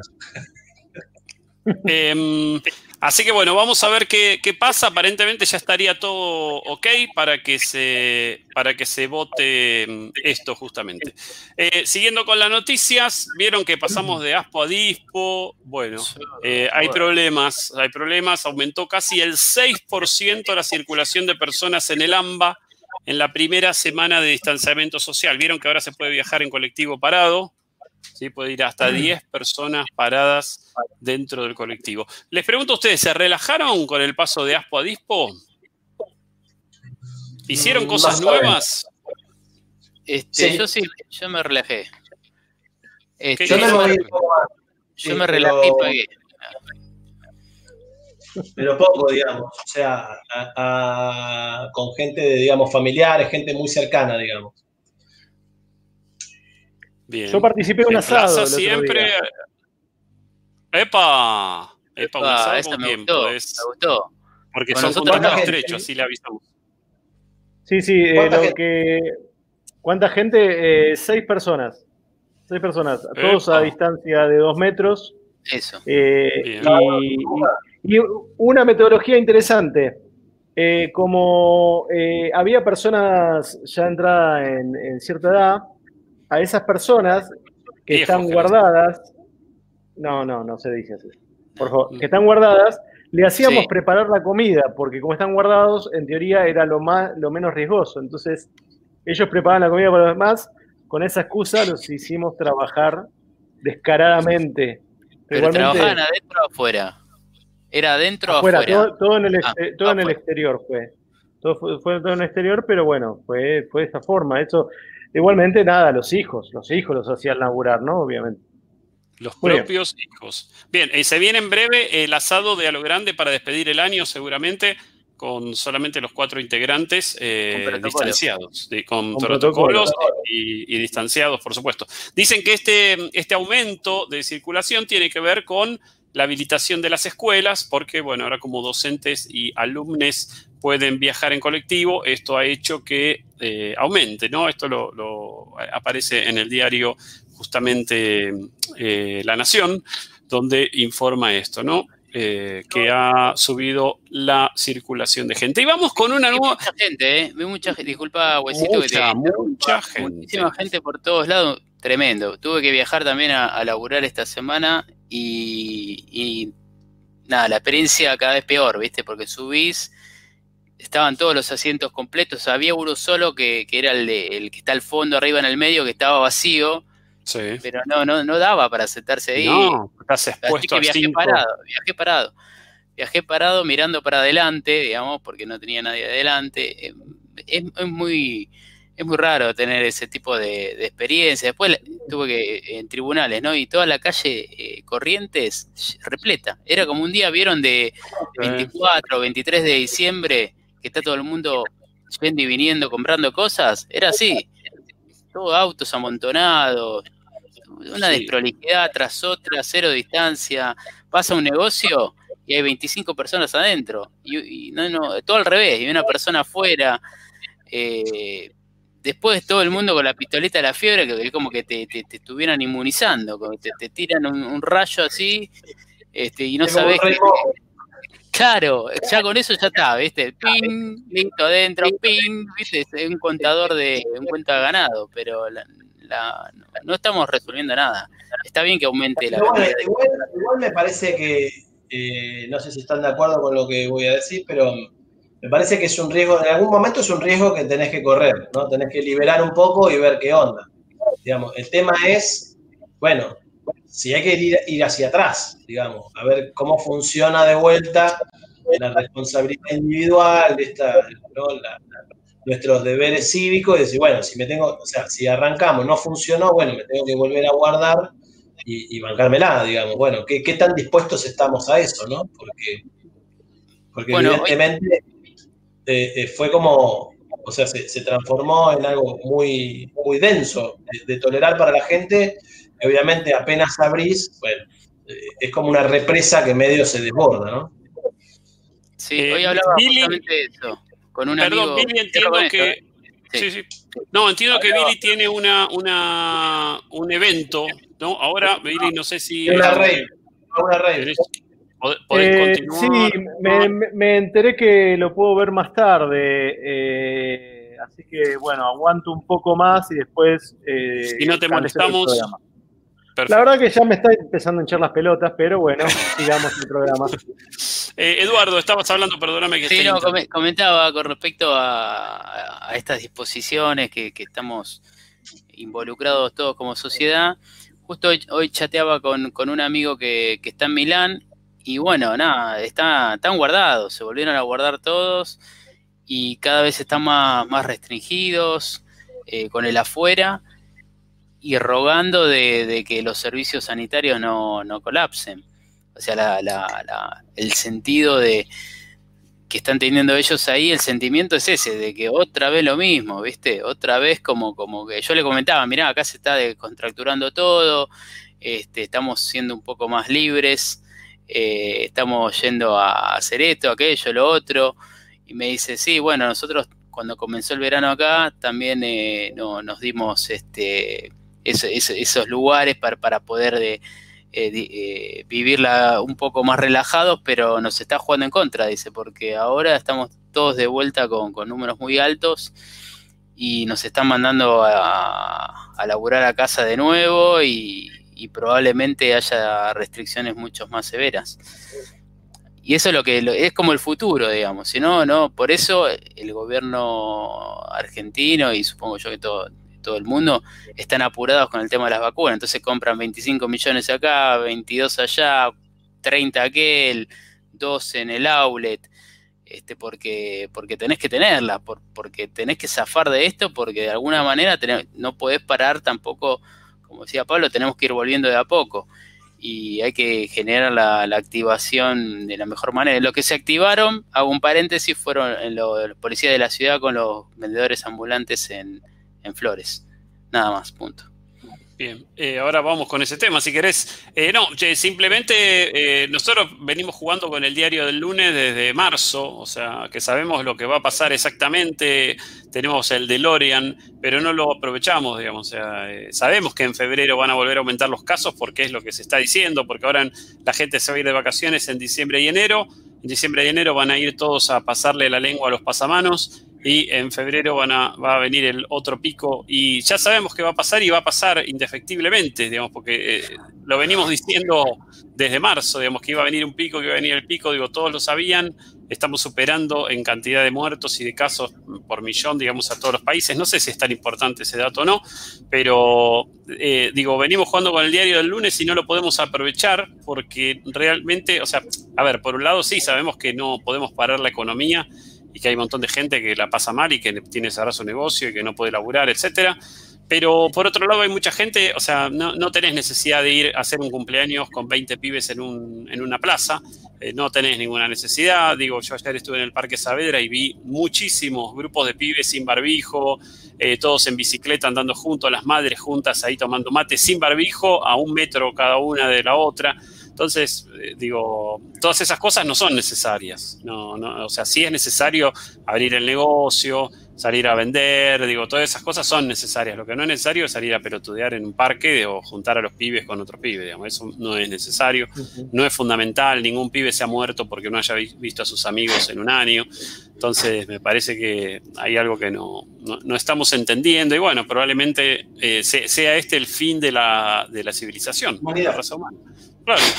Y bueno, los dinosaurios probablemente hayan, hayan pasado por lo mismo. Había algún dinosaurio un poco más rebelde que le decía, mira que viene el meteorito, metete, mete la cabeza abajo la tierra o metete en la cueva. Y el tipo no quiso escuchar. Y así se fueron. Quería su libertad. Quería libertad. Sí. El, bueno, el famoso dinosaurio libertario, ¿no? Que esto es. Eh, el que haya leído un poco de historia lo puede, los dinosaurios siempre fueron libertarios, aparte. Por supuesto. Em, ¿Vamos al fútbol? ¿Quieren ir al, fútbol? Vamos al porque, fútbol. Porque jugó, así un poco este, este, sábado a la noche. Después vienen las películas también. Eh, hubo eliminatorias en la semana. La selección sacó un puntazo impresionante de local frente a la difícil selección de Paraguay. Eh, gran partido de Leonel, gran, gran partido, inolvidable. Eh, creo que dio dos o tres pases seguidos. Eh, después Paraguay hizo un gol también, así que empataron uno a uno y un chiquito se fracturó la columna, ¿no? Palacios puede ser. me di cuenta que no. Pero fue como una, falta muy grosera que no, no, no, no, el partido para ver el, el famoso bar. Al final termina siendo tan. Digo, es como ¿no? Eh, el factor humano, ¿no? El error humano que puede tener un referee al dirigir el partido, porque obviamente no tiene una visión de todo lo que sucede en el campo de juego, ni, rayos X, ni, ¿no es cierto? Entonces se monta todo un dispositivo con no sé cuántas cámaras, no sé qué, no sé qué, y al final termina siendo tan aleatorio como lo otro. Entonces, es medio al pedo todo. Sí, aparte nunca muestran lo que pasa en esa tele. Para mí siempre, siempre que la enfocan está como en oscura, ¿no? Como negra, que eh, aparentemente debe estar como los videojuegos, la pantalla abajo y el, el vidrio arriba, supongo, pero no, nunca muestran lo que se pasa en la Tiene el World Cup, ese de la mesita. Eh, hay otros resultados. Chile le ganó 2 a 0 a Perú con dos goles de Vidal, ¿no? De Arturo Vidal. Sí. Eh, Ecuador le ganó un partidazo a Bolivia 3 a 2 allá en, Bolivia. Eh, todos dijeron que fue en la altura, pero Ecuador también está en la altura, así que no, sé cuál es el mérito. Eh, Uruguay sí, tres puntos ganando muy bien Uruguay. Sí, muy bien Uruguay, que bueno, ponen, ponen garra a diferencia de otras selecciones. Y eh, Brasil le ganó ajustadamente a Venezuela 1 a 0. Eh, se viene la próxima fecha. y, hago un, detalle. Uruguay gana los partidos y no necesita cantar el himno llorando. Bien. Eso tenés toda la razón. Quiero decir que eh, la, la última fecha del año se juega el día martes. Juegan Ecuador con Colombia en, en la cancha de Ecuador a las 6 de la tarde. Paraguay-Bolivia en Paraguay a las 20 horas, Perú-Argentina en cancha de Perú a las 21.30, eh, Venezuela-Chile a las 18 y Uruguay-Brasil partidazo del martes a las 8 de la noche en cancha de Uruguay. cancha de Uruguay. Cancha de Uruguay. Así que quiero ver, quiero ver a Neymar y compañía, a ver si pueden en cancha de Uruguay jugar eh, cómo se juega un partido de Partidazo, partidazo para alquilar balcones, 8 de la noche el martes. Eh, lamentablemente no lo vamos a, esta vez no lo vamos a transmitir en vivo. Nos guardamos para la próxima fase de eliminatorias. Hubo fútbol hoy también local. Sí, lo único que te iba a preguntar, Diego, con respecto al VAR, básicamente lo siguiente, ¿hasta cuánto más atrás puede ir el VAR en una jugada? ¿Sí? ¿Puede ser que lleguemos al Mundial 86 y nos anulen el gol con la mano de Maradona? Puede ser. jugando con los jugadores en el estado actual. No me extrañaría. No me, extrañaría que pase esto. Muy bien. No me extrañaría que pase eso en algún momento. Eh, hoy se jugó y se está jugando en estos momentos la Liga Profesional de Fútbol. Está perdiendo Racing Club de Avellaneda con Arsenal. Está perdiendo 2 a 0 en cancha de Racing. Eh, hubo otros resultados. Banfield le ganó a Rosario Central en cancha de Rosario 4 a 2 en un gran partido de fútbol. Eh, Atlético Tucumán le ganó a Unión de Santa Fe 3 a 1. Lanús perdió con Newell's 4 a 2, también en un muy buen partido. San Lorenzo le ganó 4 a 1 al Dosivi, todos partidos con muchos goles. Y Arsenal le está ganando a Racing 2 a 0 y River empata 0 a 0 con Godoy Cruz a los 20 minutos de partido. Así que linda fecha, linda fecha para ver los goles el domingo a la noche. Eh, em, tenemos pelis para recomendar, tenemos series. Entiendo. Sí, bueno, yo tengo una serie que vi ya hace unas cuantas semanas que me mandó la producción a ver, que era eh, Bárbaros, ¿sí? Bárbaros. Eh, si les cuento un poquitito, eh, trata sobre una batalla donde mueren tres legiones del Imperio Romano, ¿sí? Y la historia está centrada en un triángulo amistoso o amoroso o quién sabe qué de eh, tres bárbaros, ¿sí? un niño bárbaro alejado de sus padres al nacer y criado en la plena Roma, ¿sí? con costumbres ya italianas, comiendo espagueti y todas esas cuestiones. tarantela. tarantela, eh, eh, y bueno, vuelve al barrio, vuelve al barrio y le toca eh, justamente enfrentarse a la aldea que lo vio nacer. No, durísimo. Vuelve cabizbajo y bueno, ya que eh, la, lo que es la protagonista, pero no voy a spoilear todo, la que es la protagonista, que es su amiga de la infancia, que lo vio ser abducido por el Imperio Romano, eh, de alguna forma eh, nada, eh, lo, vuelve al lado bueno de la fuerza. Y entonces, digamos, eh, hacen toda una tramoya y los meten a los romanos por el bosque y los hacen trizas. ¿Sí? Mm. Trizas. me suena algo, un ajuste barra brava me suena lo que estás contando, Billy. Sí, es muy probable. es más, hoy digamos, tenemos, perdón, eh, listo, vuelvo después. Eh, estamos hablando que los romanos entran al bosque y los hacen pelota.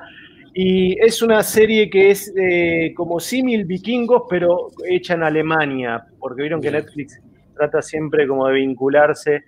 la verdad que la serie no, da para más que una temporada. Con una temporada estaría bien, estaría bien. ¿Y cuántas tiene?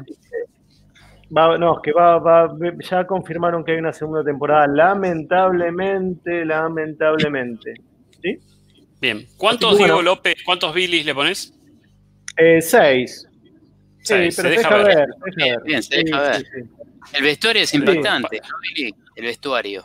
Sí, sí, sí, lógico. Nuevamente, es el que maneja el vestuario? Uh, eh, la verdad que no sé bien quién lo maneja, no me importa. ¿Quién pone la música? quién la dirige. La música tampoco sé, eh, básicamente sé nada más que se llama Bárbaros y lo que vi. Lo que vi, nada, la serie se ve, a ver, o sea, no hay que pasarla con el método que yo les conté de ver, eh, ir eh, salpicando las Avanzando. Claro, no va a Puedes verla cada capítulo y se vuelve interesante, ¿sí? De alguna forma. Es buena, entonces. medianamente bien actuada.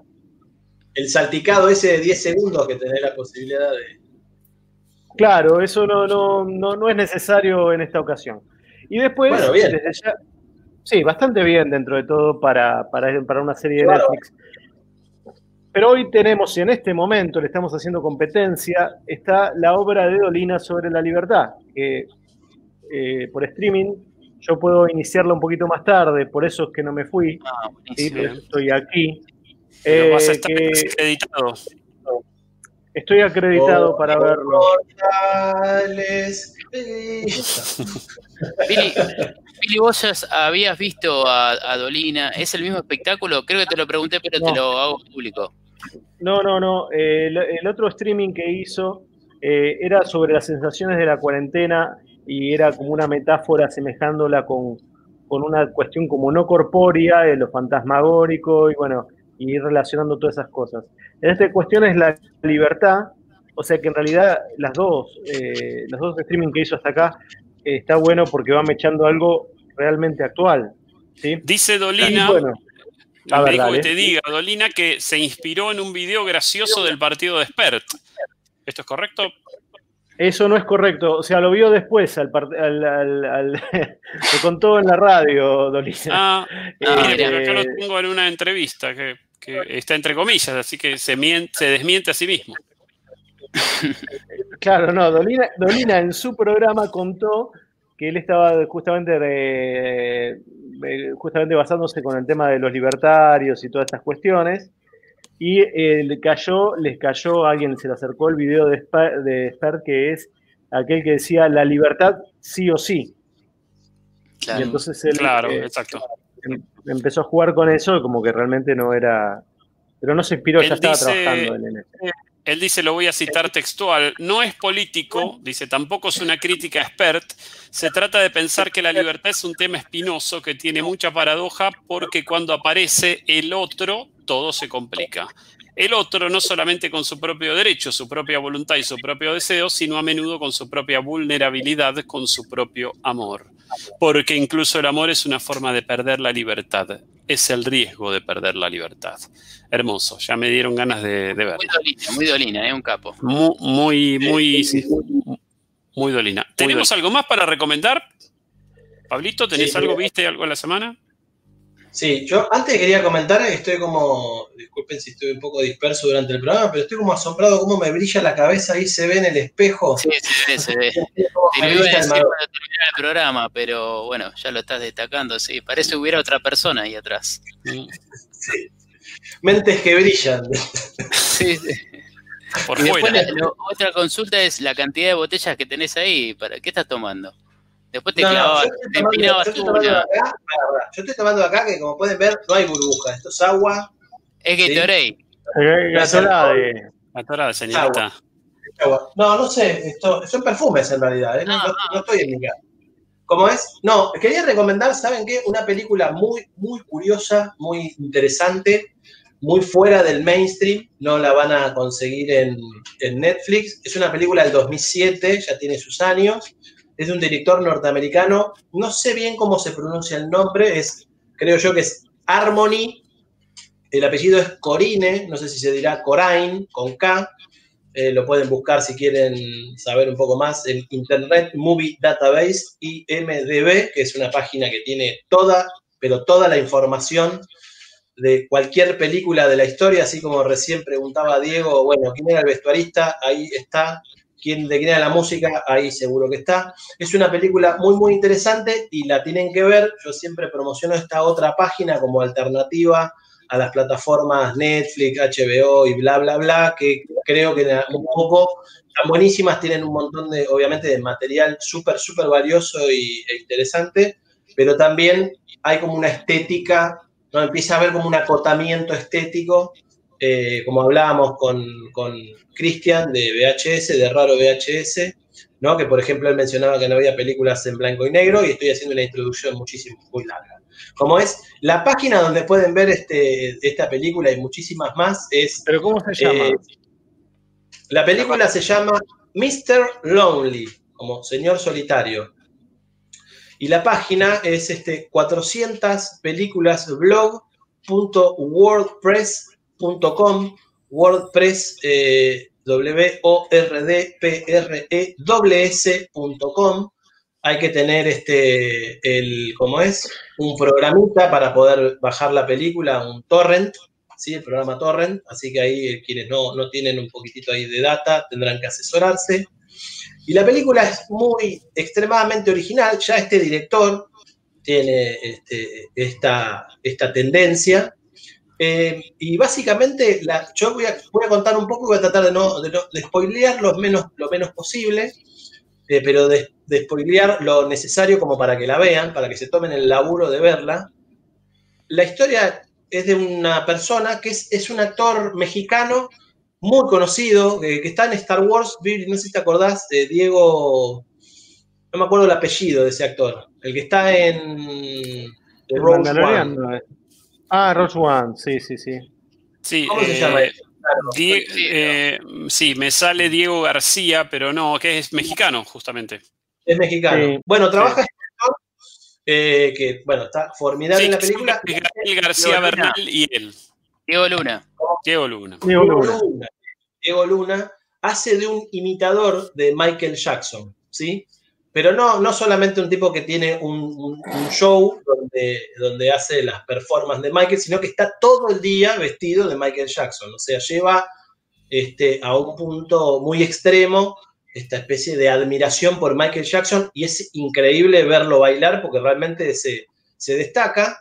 Y, y en un determinado momento de la trama está como un poco complicado económicamente, viviendo en, en Francia, no sé bien por qué eso no lo explica la película, se cruza con una Marilyn Monroe. O sea, una mujer que está en la misma sintonía, está todo el día vestida de Marilyn Monroe, y ella inmediatamente conectan, empiezan a charlar, y ella le comenta que vive con otro montón de, de- también de Mm. actores, y que ella está casada con Charles Chaplin, y tienen de hija No, a, ¿cómo se llama? A- a- bueno, no me puedo acordar ahora una, una niña eh, este, norteamericana, bueno, de, de rulito, Ah, eh, Shirley Temple. Shirley Temple, y tienen de hija Shirley Temple, bueno, y lo, lo convence de ir porque es una especie de sociedad idílica, autosustentable, porque ellos tienen su, su- su- qué locura. viven en una suerte de gran campiña, castillo, este, medio palacio Tudor, tienen ahí sus cabras, sus plantaciones, se manejan de manera completamente autónoma. Este, y bueno, y ahí se empiezan a desatar, obviamente al llegar él a, a esta sociedad, se empiezan a desatar ahí algunos conflictos.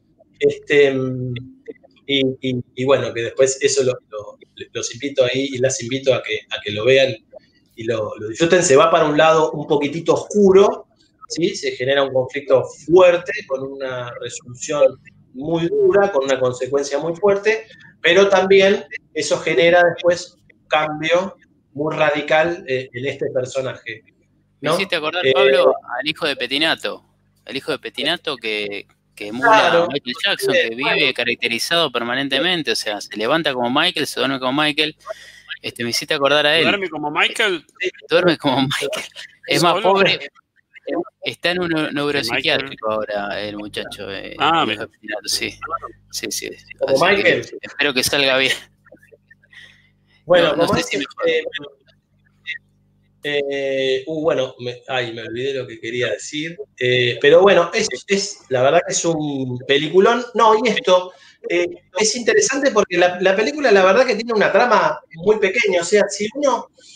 em, si vos cortaras la película solamente con lo más importante del argumento, la película creo que podría durar media hora. Pero hay, una, hay como una especie de collage de situaciones que, como digo, son como especie de paréntesis en la trama, que son de, una, de un nivel de, de- de- como de poética fílmica impresionante. Este, que bueno, que no, no quiero tampoco spoilear ninguno, así que bueno, espero que, espero que la vean y la disfruten tanto como la del pulpo. Bien. Eh, bueno, muchas gracias, Pablo. La vamos a tener en cuenta. ¿Alguien vio Borat 2? La empecé a ver, No. pero no, no, no la terminé. Pero pinta, Pinta heavy. Dicen pinta, que es- bueno, este humor politiquísimamente incorrecto, ¿no? Bien. Eh, bueno, esperamos que el la. personaje para la- de- de- hay un personaje de una chica que lo, eh, te lo resumo si nomás, vi el resumen. Bien. Un personaje de una chica. ¿Querés agregar De una más? chica que es como la. No, bueno, listo.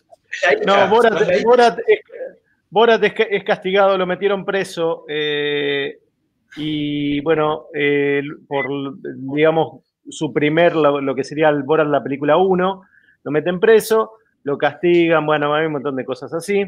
Bueno, le terminan, lo terminan liberando 15 años después y vuelve a Estados Unidos con una chica, que creo que es la hija, no sé, algo así entendí. No importa. Bien. Listo. Oye, Bueno, voy a contar, el sí, director de, de Harmony Corines, el director Pablo, Sí, Sí, es muy joven, 47 años tiene. es un tipo muy joven. Sí, Muy joven, ¿eh? No Nació de en. Bolinas, nació, no. En Bolinas? California. En Bolinas, California, no sé. Polainas. Bo- ¿Y tiene alguna Es otra película? el- Walter? el- como pelotas de, Brasil. Exacto. Em, tengo, tenemos una nueva sección, no sé si estrenarla ahora. Eh, nos queda muy poco tiempo. Nos queda muy con poco tiempo. Tema, con un tema. Con, uno, con unos dos temas. Una nueva sección para, que la gente se enganche también en, la casa. Eh, la sección se llama No tengo idea. Yo voy a tirar títulos, esto va a ser como un juego. Voy a tirar títulos y ustedes me van a desarrollar, quiero que me desarrollen la noticia. ¿Puede ser? ¿Se animan? Yo tiro el título y ustedes me, la cuentan, me cuentan la noticia. ¿Puede ser? ¿Se la bancan?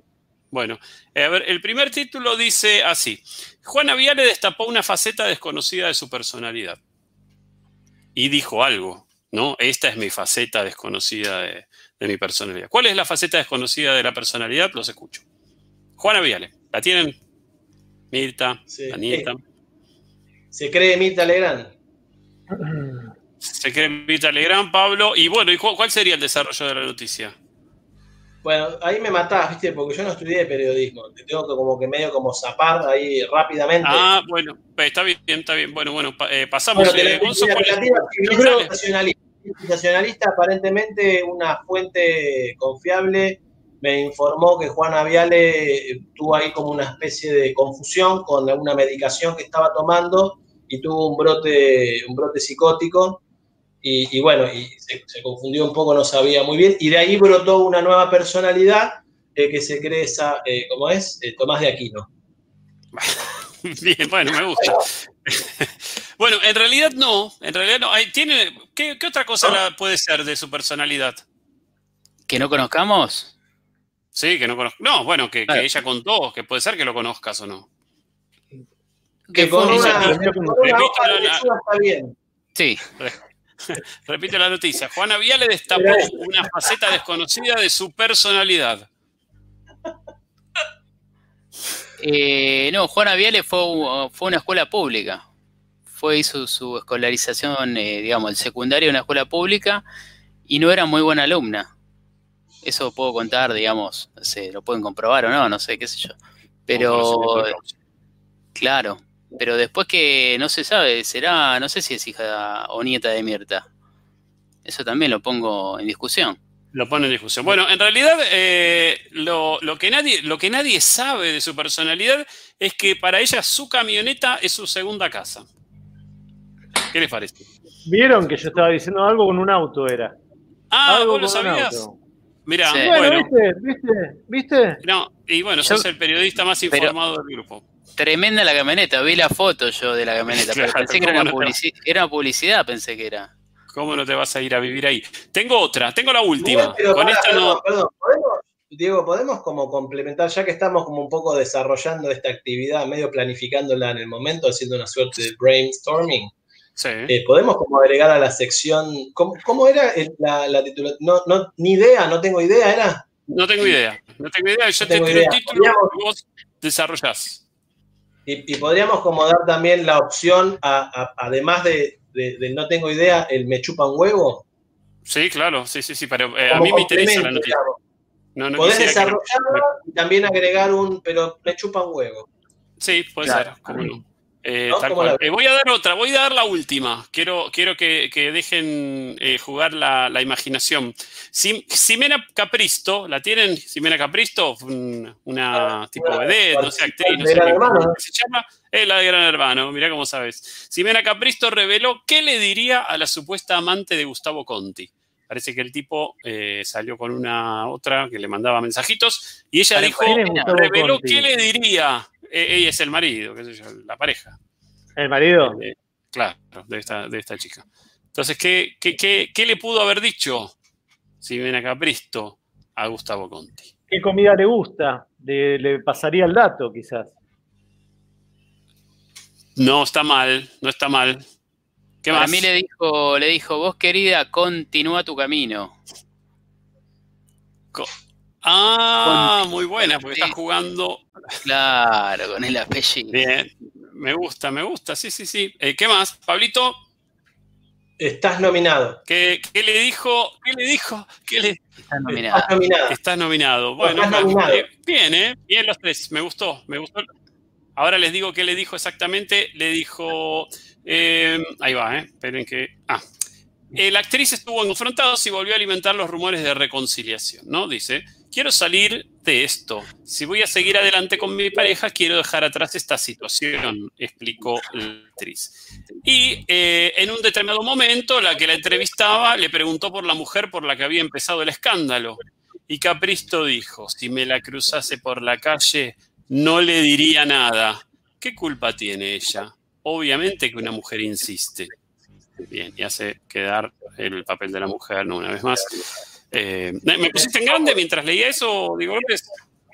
No, no creo que tenga Ah, bueno, no, pensé porque vi, vi, como, vi como un zoom. Bueno, eso, no le diría nada. O sea, el titular, la revista Pronto se tomó el trabajo de hacer un titular que decía, ¿qué le diría Ximena Capristo al amante de Gustavo Conti? Y en el desarrollo de la noticia dice, no le diría nada. De verdad, o sea, yo cuando, cuando me metí en la noticia, pues me dije, a ver qué le va a decir esta mujer. Y cuando me meto en la noticia, dice, no le diría nada. Que es como decirle todo, ¿no? ¿no? y acá, acá creo que se fueron al carajo. En, este, en, esta, esta sección se podría llamar noticias en las que se fueron al carajo y dice así, la bomba tucumana, que la, la tiene la bomba tucumana, en problemas tras la denuncia de Morena Rial. ¿Vieron Morena Rial, la hija de Rial? que es, sí, sí, eh, no. Bueno, es la hija. Sí, sí, puede, sí, puede haber una multa de un millón de pesos, ¿no? Parece puede, puede haber una multa. Y mirá lo que, mirá el, subtítulo de la gente de, pronto que puso. Eh, la tienen, ¿no? La bomba tucumana, la hija de Rial, las tienen a las dos. Puso. Sí. La cantante está a punto de afrontar dos juicios contra la hija del conductor de intrusos. Y las cosas podrían ponerse bastante feas. Nah, no hay derecho. No, hay derecho que estén hablando de estas dos personas y digan las cosas pueden ponerse bastante feas. No, es, el hijo de puta. No, no, yo no, no, leo más pronto. No leo, hoy fue la última vez que la leí. Sépanlo. Gente de revista pronto, no hay derecho. No hay derecho a a hacer una promesa. Diga. Para no para esta sección, para la anterior, este, voy a mirar el Carmel. ¿Qué significa el... el Carmel? es el caso de Belsulcem, ¿se acuerdan? Sí. De Marta. Sí, sí, sí. pituto. voy a someter a mirar, por indicación de la producción, los cuatro capítulos relacionados con este documental que está dando mucho que hablar en, la calle, digamos. La gente habla. Eh, quiero decir que Raro VHS, nuestro entrevistado del programa número 2, que si no vieron la entrevista, entren a verla subió un documento exclusivo que es al señor Horacio García Belsunce actuando, porque parece que era actor. actuando en una película de la década del 80 o 90 del cine nacional, una película muy clase B, eh, clase B, B, B corta, digamos. Em, así que lo, tenemos ahí a Horacio eh, actuando. Así bueno, Horacio era, según él, ¿no? Fue corredor de bolsa y el año 92-93 hizo la gran, la gran pegada con, con, con, Guita, dijo que laburaba con fondos buitres, bueno, después veremos si es así o no, y se quedó con unos cuantos millones y le dijo a, María Marta, le dijo, yo no laburo más, a los 50 no laburo más. Mira, bueno, eso es lo que nos va a pasar a nosotros cuando con la radio, ¿no? Con este programa. Sí, venimos bien, venimos bien. Algo que salga el tema del impuesto, ¿no? Sí, ahí nos, nos caga. Eh, hoy sé que no tenemos despedida musical, Pablo, sé que estás de visitante. Tenemos, tenemos. Sí, tenemos. Ah, la tenemos ah, está grabada. Excelente, excelente. Pensé que, pero producción, ¿cómo estás? Es tremendo, ¿eh? Producción está, vuela esta producción. Eh, así que bueno, nada, nos vamos despidiendo, dejamos el, la, eh, hacemos la despedida musical y después nos despedimos formalmente. Vamos a, escuchar a Pablo. ¿Querés presentarte, Pablo? Eh, voy a tocar, toqué en este caso Sur, de Troilo y Mansi, un arreglo del guitarrista Aníbal Arias. Espero que lo disfruten.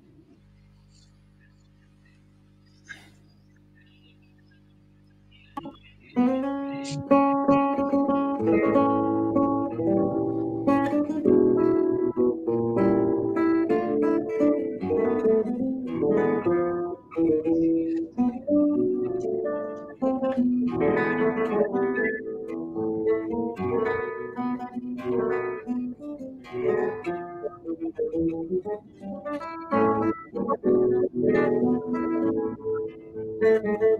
you.